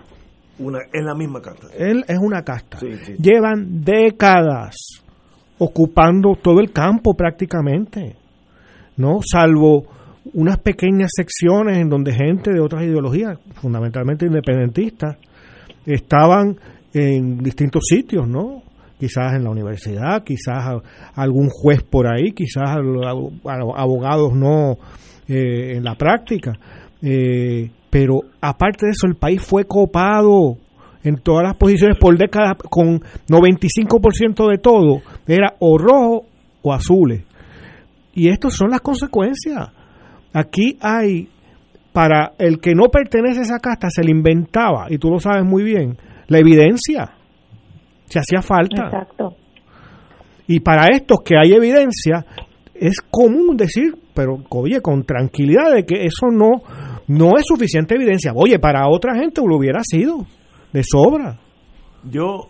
En, en- mira, un, yo sé que es un caso extremo. Cuando yo recuerdo a Heriberto Marín contar, ¿no? Que es el, El independentista. eh, sí, de, de la revolución del 50, ¿no? Que murió una persona en Utuado y acusaron a 16 de ellos de asesinato. Era ¿No? la histeria del momento. No, pero es que eso mismo es lo que, eh, a lo mejor no a ese extremo, pero eso es, eso es lo Mira. que tenemos. Tú sabes, en el caso de Cerro Maravilla, ¿no? Este, que salió mal la cosa, sacaron a la gente sin anunciarla, que estaba en prisión. No, lo sacaron Mira antes de tiempo. Y mira el caso de los estudiantes. El caso de que estuvieron que- que lo años. desestiman y ahora justicia se va en alzada. Después de, Es increíble. de- de- Es que hay dos varas, hay dos varas, Eh, claro. hay dos varas. Y esto es el bipartidismo, la casta del bipartidismo. Pero Ah, de- sí. de- déjenme, necesito tiempo igual. Primero, No, tú- yo Oye, espero pues que tú no representes el del bipartidismo. programa, pues ¿eh? va a decir que, que los tres estamos en un mismo lado. no, yo, yo les aseguro, yo conozco varios, tuve el privilegio de conocer varios secretarios de justicia. El juez Cancio, Hernández Colón, antes de ser gobernador, eh, mi hermano Héctor Richard, etcétera, etcétera. Esos tres que he mencionado hubieran obtenido los teléfonos de todos los sospechosos y lo hubieran eh, deciphered, se dice, eh, lo hubieran Descifrado. de- descifrado en el, el sentido, eh, no se hubieran rendido ante la negativa de dos de ellos, de decir yo no entrego nada. Eso fue una falta grave de la secretaria de Justicia, que era la señora ¿Falta o complicidad? Yo digo falta because I'm a nice guy. pero, pero yo, si yo hubiera sido secretario de Justicia, y nunca lo he sido, eso no me hubiera pasado. Yo los consigo, mire, hasta por la fuerza. Y Pero el luego que- punto, que, Ignacio- ellos litiguen en el tribunal, pero ya yo los tengo acá. Es que ni tú ni Richard son los secretarios de justicia. No, no, yo- No los nombraron por No, algo. No, no. y la posibilidad que me nombre que es mínima. Nacho, te pasas diciendo eso aquí todos los días. ¿Cómo te van a nombrar? Pero es que esa es la gente que tú necesitas que jueguen el juego limpio. Pero porque el sistema es que- se fortalece. Pero el punto es que el sistema, quien lo controla, no quiere juego limpio. Entonces, Exacto. ok. Segundo, déjame buscar algo por aquí. Ajá. Eh, discrepo de la disidencia. Estoy cubriendo varias de la señora juez presidenta del Tribunal Supremo, que entra abogada al fin en el tracto irregular del trámite del caso. Mire, cuando hay emergencia, aquí hay una elección por medio, brínquense el procedimiento civil, sean prácticos. Lo importante es que se cuenten los votos. Y ganó el que ganó y perdió el que perdió. No, dice, bueno, este, este caso no se debe presentar porque como, como se presentó, no es un mandamo. Mire, eso es para los abogados y la revista jurídica hablar los próximos 14 años. Hay que contar los votos en las próximas dos semanas. Eso es lo único importante en el país. Y en eso discrepo de ella, no en el sentido del resto, pues estamos de acuerdo. Eh, y yo, yo creo que, que el proceso comenzó ya a contarse. Estoy partiendo de la buena fe. Los cinco partidos están invitados allí a estar en las mesas contando. Y, y que el agua se cuele por el boquetito más chiquito y, se acabó. Pero. Pero, Ignacio, como tú, como abogado, no te va a hervir que puedan venir unos abogados que porque sean del partido en el poder y de la mayoría del Supremo puedan erradicar eh, saltándose por la torera todo el reglamento del Tribunal Supremo, utilizando el sistema de SUMAC, que ni siquiera es para los procesos de, de los tribunales eh, de apelación, eh, eh, y, y, que una secretaría cerrada administrativamente le, le, reciban un recurso de una manera totalmente irregular. Porque porque son del PNP no, no, si hubiera no, sido no. el Partido Popular ¿tú crees que le hubieran eh, accedido a recibir el recurso de verdad, dime sinceramente, No. si hubiera sido el Partido Popular que hubiera ido. Pero, espérame, de- déjeme contestar. Yo esperaría que fuera así. Si no es así, está mal. Mira qué fácil es la vida. Yo esperaría que si Victoria Ciudadana o el PIB hubieran radicado los mismos recursos por la misma forma, con, el- con la misma problemática de que hay que contar los votos, el tribunal hubiera hecho lo mismo. Si no es así, el problema soy yo entonces, que yo soy un ¿Sabes qué, dinosaurio. Ignacio, Ignacio eh, la- el planteamiento de Wilma, yo lo respaldo porque es que deja un mal sabor.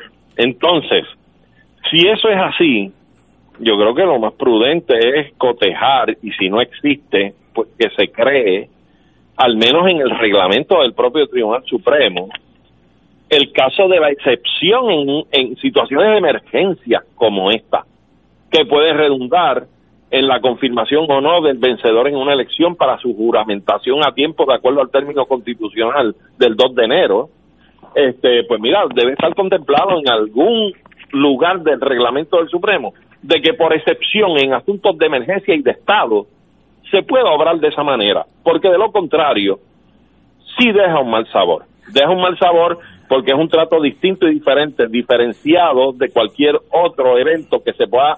Oye, es una frustración cuando tú tienes una emergencia y no puedes radicar pues está cerrado el tribunal. Ok, pero no, Realmente es, es, es una frustración. no sería que frustración. Esa puerta se abre para una para un solo sector, pues deja un mal sabor. Es que ahí estamos encontrados.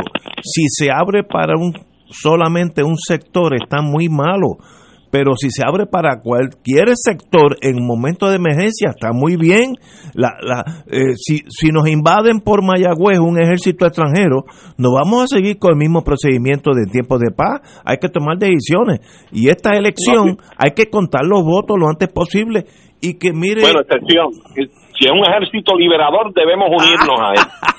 lo sabía, lo sabía. Y nos invadieron por Guánica en el 98. Esa fue una invitación, según una de las compañeras. Ah, Norma Bulgo. Señores, vamos a una pausa, amigos.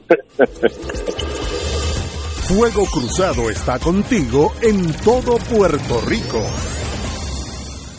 La Hermandad de Empleados Exentos No Docentes de la Universidad de Puerto Rico. Denuncia a la Junta de Gobierno por su intención de querer destruir nuestro convenio colectivo y con ello la eliminación del Plan Médico Único que cobija a los trabajadores universitarios. Denunciamos la mezquina entrega de la gobernanza de la universidad a la Junta de Control Fiscal para no asumir su responsabilidad. A Emilio Colón y a la Junta de Gobierno le decimos que defenderemos con fuerza nuestro convenio colectivo. Exigimos la firma del convenio ahora.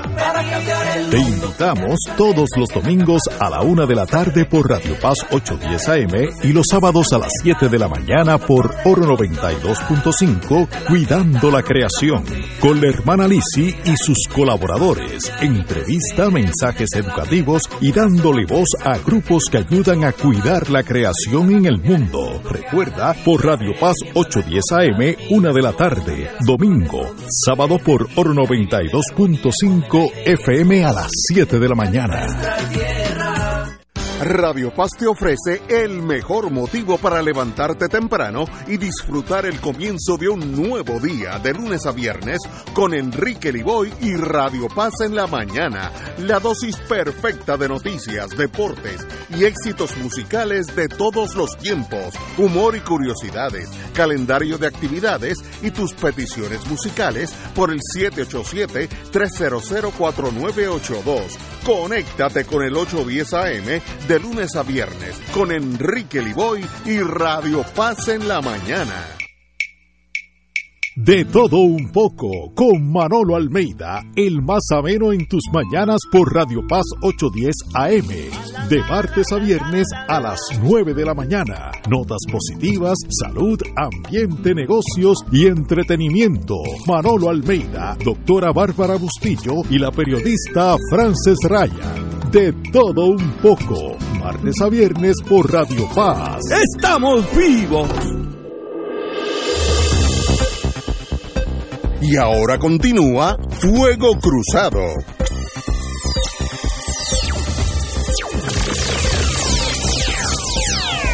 Amigos y amigas, antes que todo, nosotros tenemos en el viejo San Juan, los viejos sanjuaneros, hay un restaurante que hemos encontrado para los sábados, siempre caemos allí, los sábados, un grupo de, de anarquistas, por lo menos hay un estadista, varios independentistas, y un popular de vez en cuando, que es amigo y es senador, buena persona.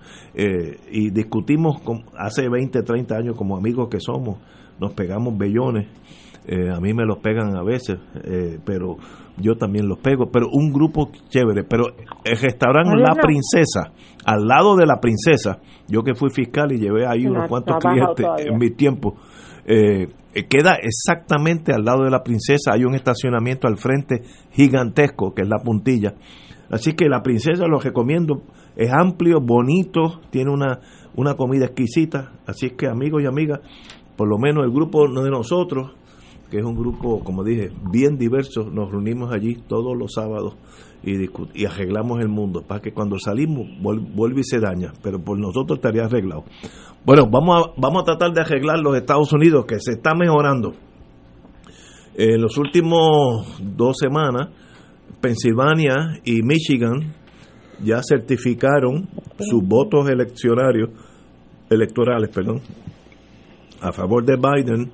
Por tanto, una agencia que yo no sabía que tenía ese poder, Government Services Administration, GSA, ya certificó al señor Biden como futuro presidente de los Estados Unidos, eh, cosa que el presidente no acepta, pero sabemos que es demente, así que eso, es un llame. Yo, de él espero cualquier cosa, eh, pero la maquinaria ya sigue. La importancia que tiene que GSA ya lo certificó, es como si aquí hubiera certificado la Comisión Estatal de Elecciones, es que ya tiene acceso primero a un 700 mil dólares de gastos en estos días, antes de enero 20, que es un montón, bueno, para mí es un montón de dinero, eh, tiene espacio en, en oficinas para hacer ya la transición. Más importante, tiene acceso a la CIA, a National Security Agency, al FBI, para que los vayan poniendo al día de todo lo que está pasando en el mundo, que entonces seguro que se llevará una que otra sorpresa. Y eso pues parece que la transición, a pesar de un presidente troglodita, torpe, inculto, antiamericano, le ha hecho más daño, como decía un amigo mío, le ha hecho más daño a Estados Unidos que la KGB en todos sus años.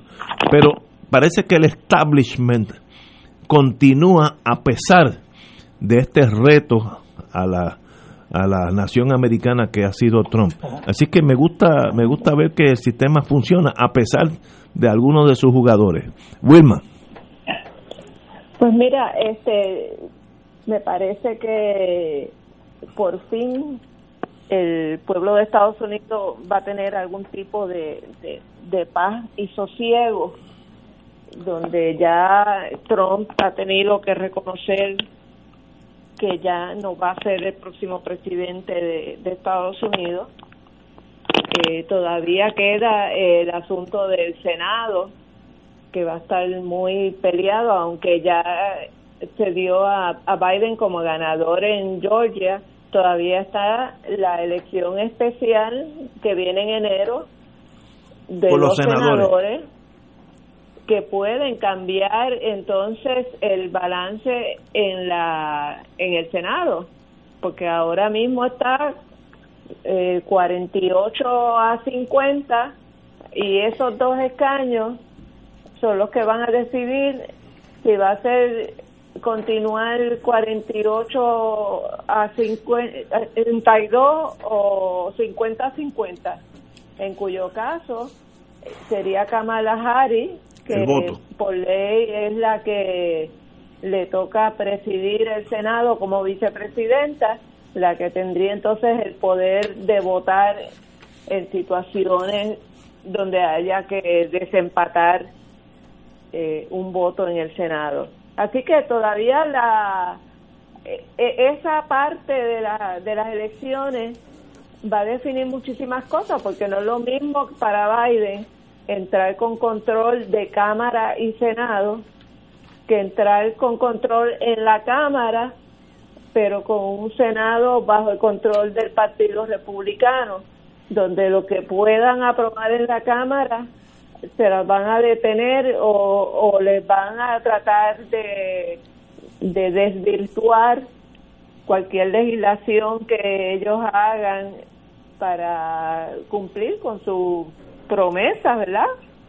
Este, su programa político. Eh, hay unos asuntos que son importantísimos, eh, como son la inmigración, que sabemos que, que la la posición eh, de Biden y, la del Partido Republicano son totalmente incongruentes, aunque irónicamente Biden bajo Obama eh, fue de las administraciones que más inmigrantes han deportado en, en Estados Unidos, que ahí hay unas contradicciones internas también. Pero lo cierto es que, que hay unas legislaciones como DACA que, que son importantes para el Partido Demócrata que que el, la administración de Trump ha hecho todo lo posible para que para que no pueda existir ni ejecutarse y está sobre todo el plan de salud porque hay unas promesas de de tratar de llevar a Estados Unidos a lo que tienen todos los países industrializados, que es un plan de salud universal. Y, y obviamente con un Senado controlado por Mitch McConnell, pues eso va a ser sumamente difícil pasar ninguna legislación que pueda garantizarle servicios de salud a sobre 40 millones de norteamericanos.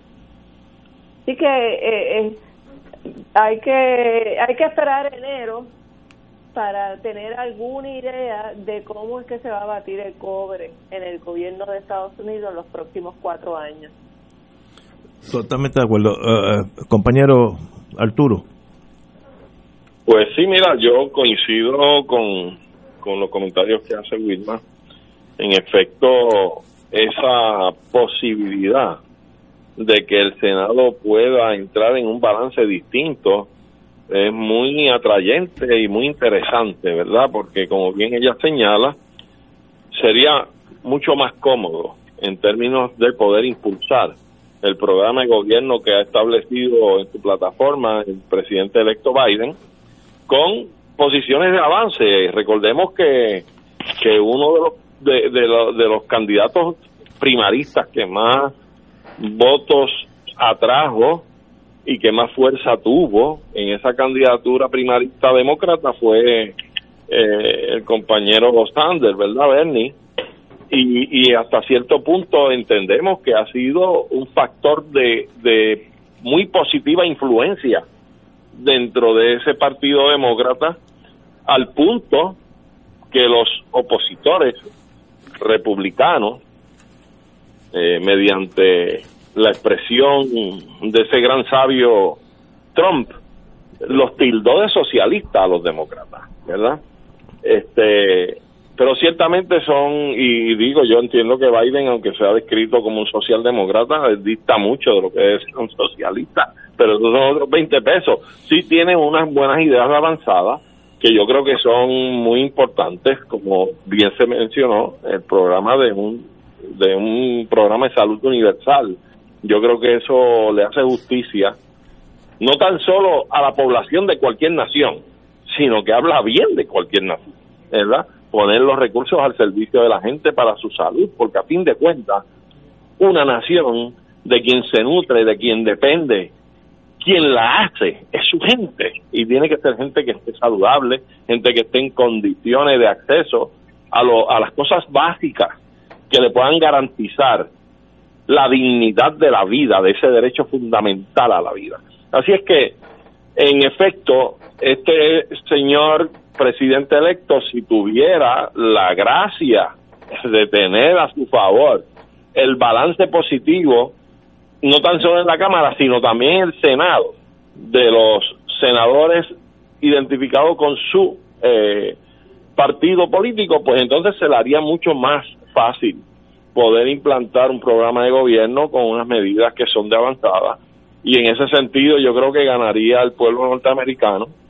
Y yo creo que en gran medida, independiente de este, independientemente de ese balance final en el Senado de los Estados Unidos, eh, como quiera, también le trae un poco de tranquilidad y paz al mundo eh, la posibilidad de que este señor presidente electo Biden pueda asumir unas posturas mucho más balanceadas, este, incluso en la política internacional. Yo creo que ya con los nombramientos que ha hecho inicialmente va dirigiéndose a, a ese a ese objetivo de rehabilitar la imagen de balance, de cooperación, etcétera, de Estados Unidos con sus aliados, etcétera, etcétera. Eh, eso aparte de, de las excepciones, las excepciones que uno pueda tener, ¿verdad? Y acepciones también. Este, pues tampoco en la historia no queremos ser muy puntillosos, pero tampoco esas alianzas y esa cooperación ha sido para lograr los más altos los más altos fines y propósitos y beneficios de la humanidad. A veces ha sido todo lo contrario, ¿verdad? Compañero Lalo. Bueno, yo creo que también ahora aparentemente empieza a haber un proceso de transición, pero ya el daño, mucho del daño está hecho. Este, solo hace falta ver un mapa de Estados Unidos post electoral y hay un país que tiene continuidad de tierra que va desde Texas hasta Canadá, que, que cubre gran parte del centro de Estados Unidos y es el único que es continuo porque las, las otras dos queda un Estados Unidos dividido en parte en la costa este y parte en la costa oeste. Pero si uno está en, no sé, uno de los estados esos del norte central de Estados Unidos, ¿no? Montana, una cosa así, puede viajar hasta la Florida y está en territorio Trump. ¿Sabes? Que la división cultural, de política, racial, en esa enormidad de territorio va a continuar. Y también yo me pregunto cuál va a ser el futuro de Trump, porque probablemente continúe activo. Tenía un historial ya en los medios de comunicación, ¿no? Como figura de la televisión, etcétera. Eh, que es muy probable que, siga en eso y siga saboteando, digamos, a los demócratas, ¿no? Y, enardeciendo a esas masas que, que aparentemente lo nutren no en su, en su narcisismo y demás, pero que él sabe manejar y utilizar a su favor. Así que yo no veo, Trump no, el periodo de Trump no, no ha terminado.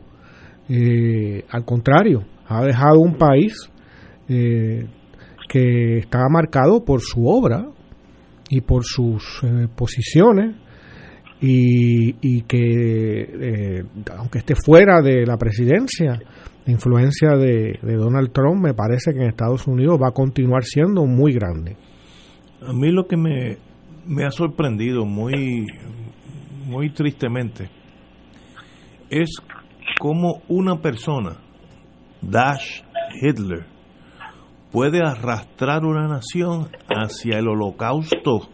Eh, Trump ha, llevado 70 millones de personas. Después de esta debacle, eh, inculto, torpe, dijo que Finlandia era parte de Rusia. Bueno, eh, más, más ignorante, yo creo que es el presidente más torpe o menos culto en, los, en, en todos los Estados Unidos. Un hombre que miente, le han contado veintipico mil mentiras. Eh, ¿Cómo esa persona tiene una magia como la tuvo Hitler de arrastrar una nación culta como Alemania fue, hacer lo que hizo con los judíos y con los gitanos y con aquellos que tenían alguna deficiencia física?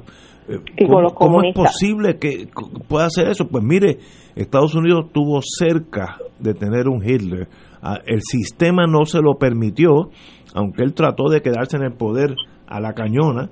Eh, trató vía lo militar, tuvo que despedir el, el, el Joint Chief of Staff, etcétera, etcétera.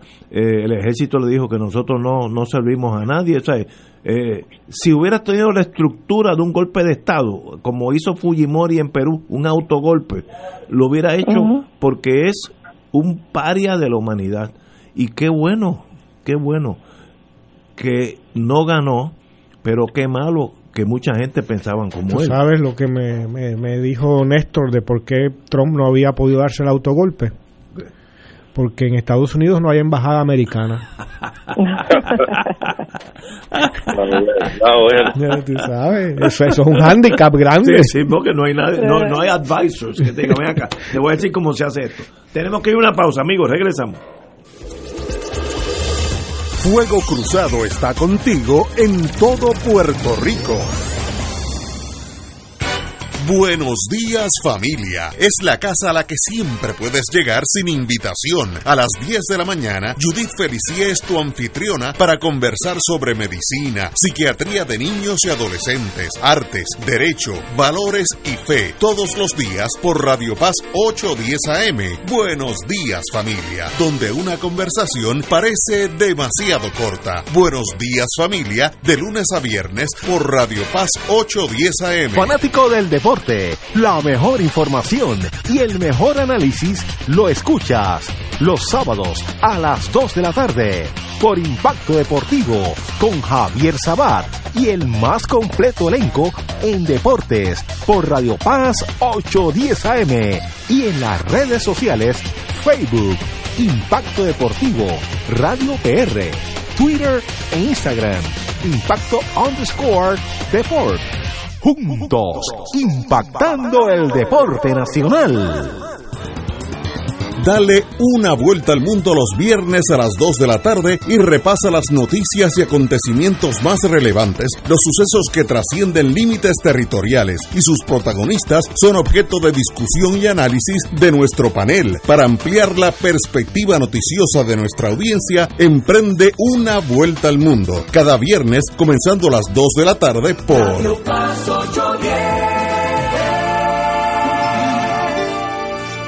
2.6 millones de autos en Puerto Rico, algunos de ellos con desperfectos.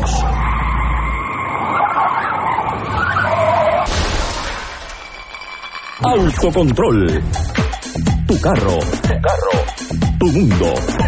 Lunes a viernes a las 11 de la mañana por Radio Paz 810 AM.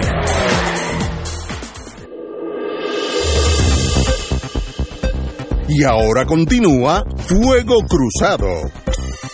El próximo segmento es auspiciado por MMM Caminemos Juntos.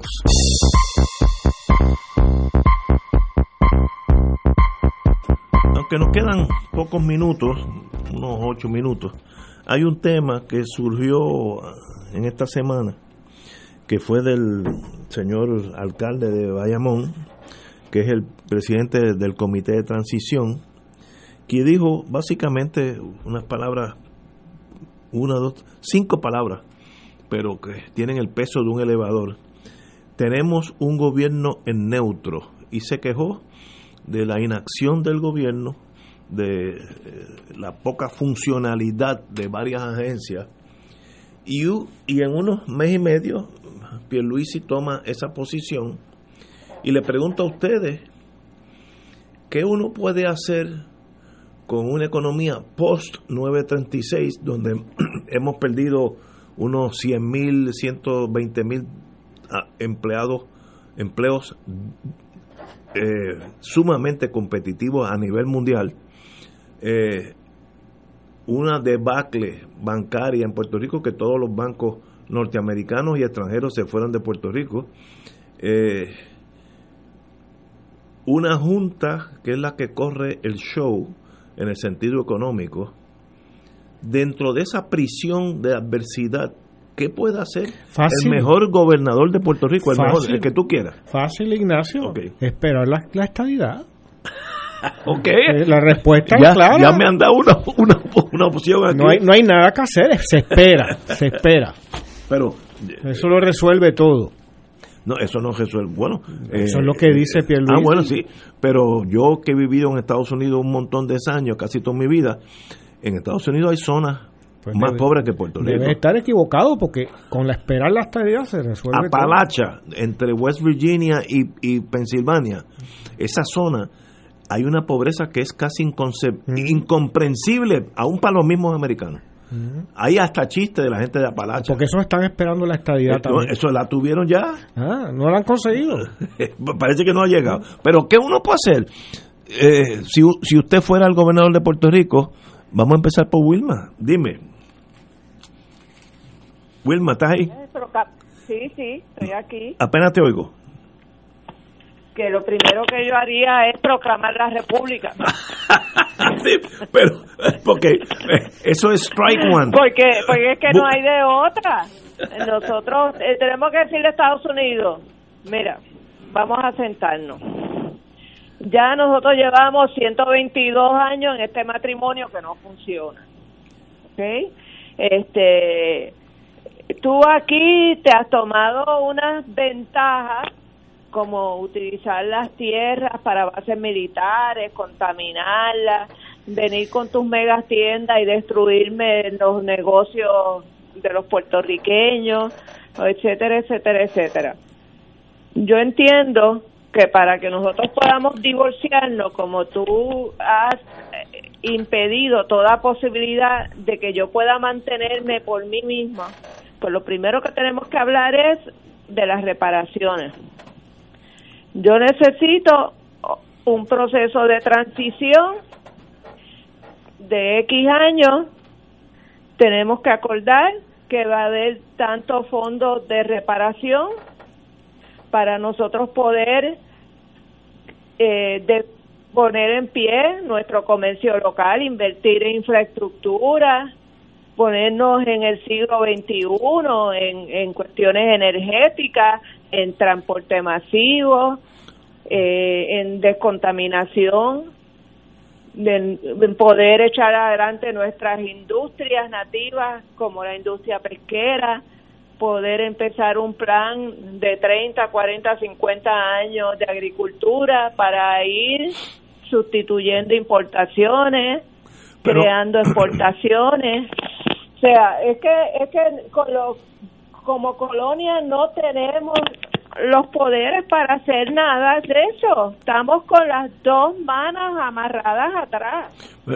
Tu tesis es que para hacer lo que haya que hacer, se tiene que eh, eh, eh, romper los lazos políticos con, con Estados Unidos, los que hay en este momento. Correcto. Ok, muy bien. Una descolonización. En amistad. No, no, en sí. amistad. Y, y podemos ser socios en algunas cosas. Este, a mí me interesa que, que aquí se puedan fabricar cosas que estamos importando ahora mismo, que es lo que por ejemplo hacen eh, países, otros países con los chinos. Los chinos que yo te voy a traer una fábrica de hacer tractores, tú te voy a enseñar a hacer los tractores y eventualmente tú te vas a quedar con la tecnología de hacer los tractores y no vas a necesitar más de mí para hacer tractores. Y nosotros tenemos que hacer eso en varios renglones de economía de este país. Arturo. Pues mira, este, yo voy por la misma línea de Wilma y no te debe extrañar, pero yo creo que es de suma importancia eh, reconocer en la base del país que si el país tiene una afección o tiene una inclinación a preservar unas cosas que les interesa, que yo, en mi carácter sumamente personal, no estoy de acuerdo y no me importan, pero respeto a los demás. Y si ese es el sentir de la mayoría del país, pues mira, yo buscaría la forma de consensuar para buscar un acuerdo en que se le garanticen unas cosas al país si es que eh, la otra parte está disponible a garantizar eso a cambio de una zona como la, el territorio nacional nuestro, donde ellos puedan tener algún tipo de de no privilegio, sino de prioridad en algún asunto comercial, etcétera, etcétera, que pueda ser llevado a la mesa para negociarse. Me explico. Si la gente interesa el libre flujo, entrada y salida al territorio norteamericano desde Puerto Rico y viceversa, eh, o una dual ciudadanía que se puede conseguir, otros países la tienen, este, y asuntos como ese, la moneda común, este, un pacto de defensa, etcétera, etcétera, eso se puede lograr a base de unos, unas negociaciones, ¿verdad? Este, y, y yo diría que como un paso procesal o, previo, todo eso se puede lograr.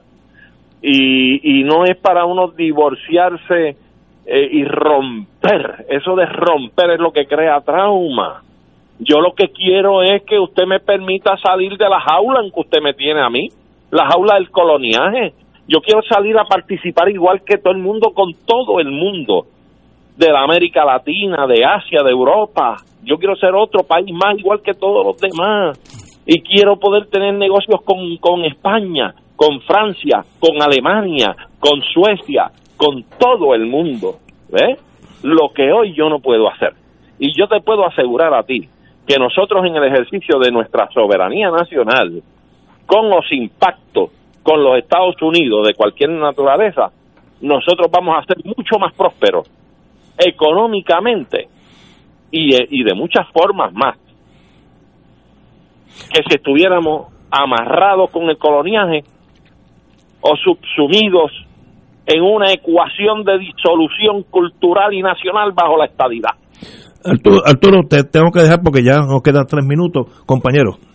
No, eh, yo creo que la respuesta es obvia, la descolonización, el resultado de, de la colonia puertorriqueña es lo que tenemos alrededor nuestro, esta degradación generalizada ¿no? Salvo unos bolsillos de unos barrios muy ricos. ¿Cuál es la realidad, este, vamos a decir, urbana de, de Puerto Rico? Zona totalmente desangelada, en mucho peor estado hoy de lo que estaban anteriormente. Y no hablemos ya de las zonas rurales, ¿no? Eh, creo que, todavía se habla de decenas de miles de casas con toldos azules y a la misma vez la relación, como se utiliza la relación con, Estados Unidos. En estos días se descubrió el comité de transición, casas de una habitación, o sea, estudios, apartamentos chiquititos que estaban que costaban fabricarse 340 mil dólares Ahí hay un fraude big, time entonces e, ese eh, eh, ¿sabes? eso eso eso es lo produce la colonia no en la medida Claro. Pillaje, la estadidad, independencia, eso es pillaje. Sí, no, pero el pillaje aquí es existe porque ese dinero que es federal se organizan sectores de interés. Los muchachos. ¿No? Para aprovecharlo. Y hay todo un sistema del que hablamos en el programa de hoy de impunidad, ¿no? Que lo representa en una en un futuro republicano para Puerto Rico, en una república de Puerto Rico. No, no se puede hacer eso. ¿no? No se debería, porque no se puede, porque sencillamente el dinero que está hay que usarlo bien. Hay que usarlo bien, hay que usarlo con responsabilidad. Y aquí como el dinero se asume que es coger de tonto al americano, que es a lo que van esta gente, Y claro, en el proceso muchos acaban en prisión y, siendo procesados. Ya pasa la anexionistas antiamericanos. Sí, sí, sí. Señores, tenemos que irnos. Un privilegio tenerlos a ustedes, así que eh, de verdad nos vemos el próximo martes. Este grupo es extraordinario. Hasta el próximo martes y mañana estaremos aquí a las 17 horas.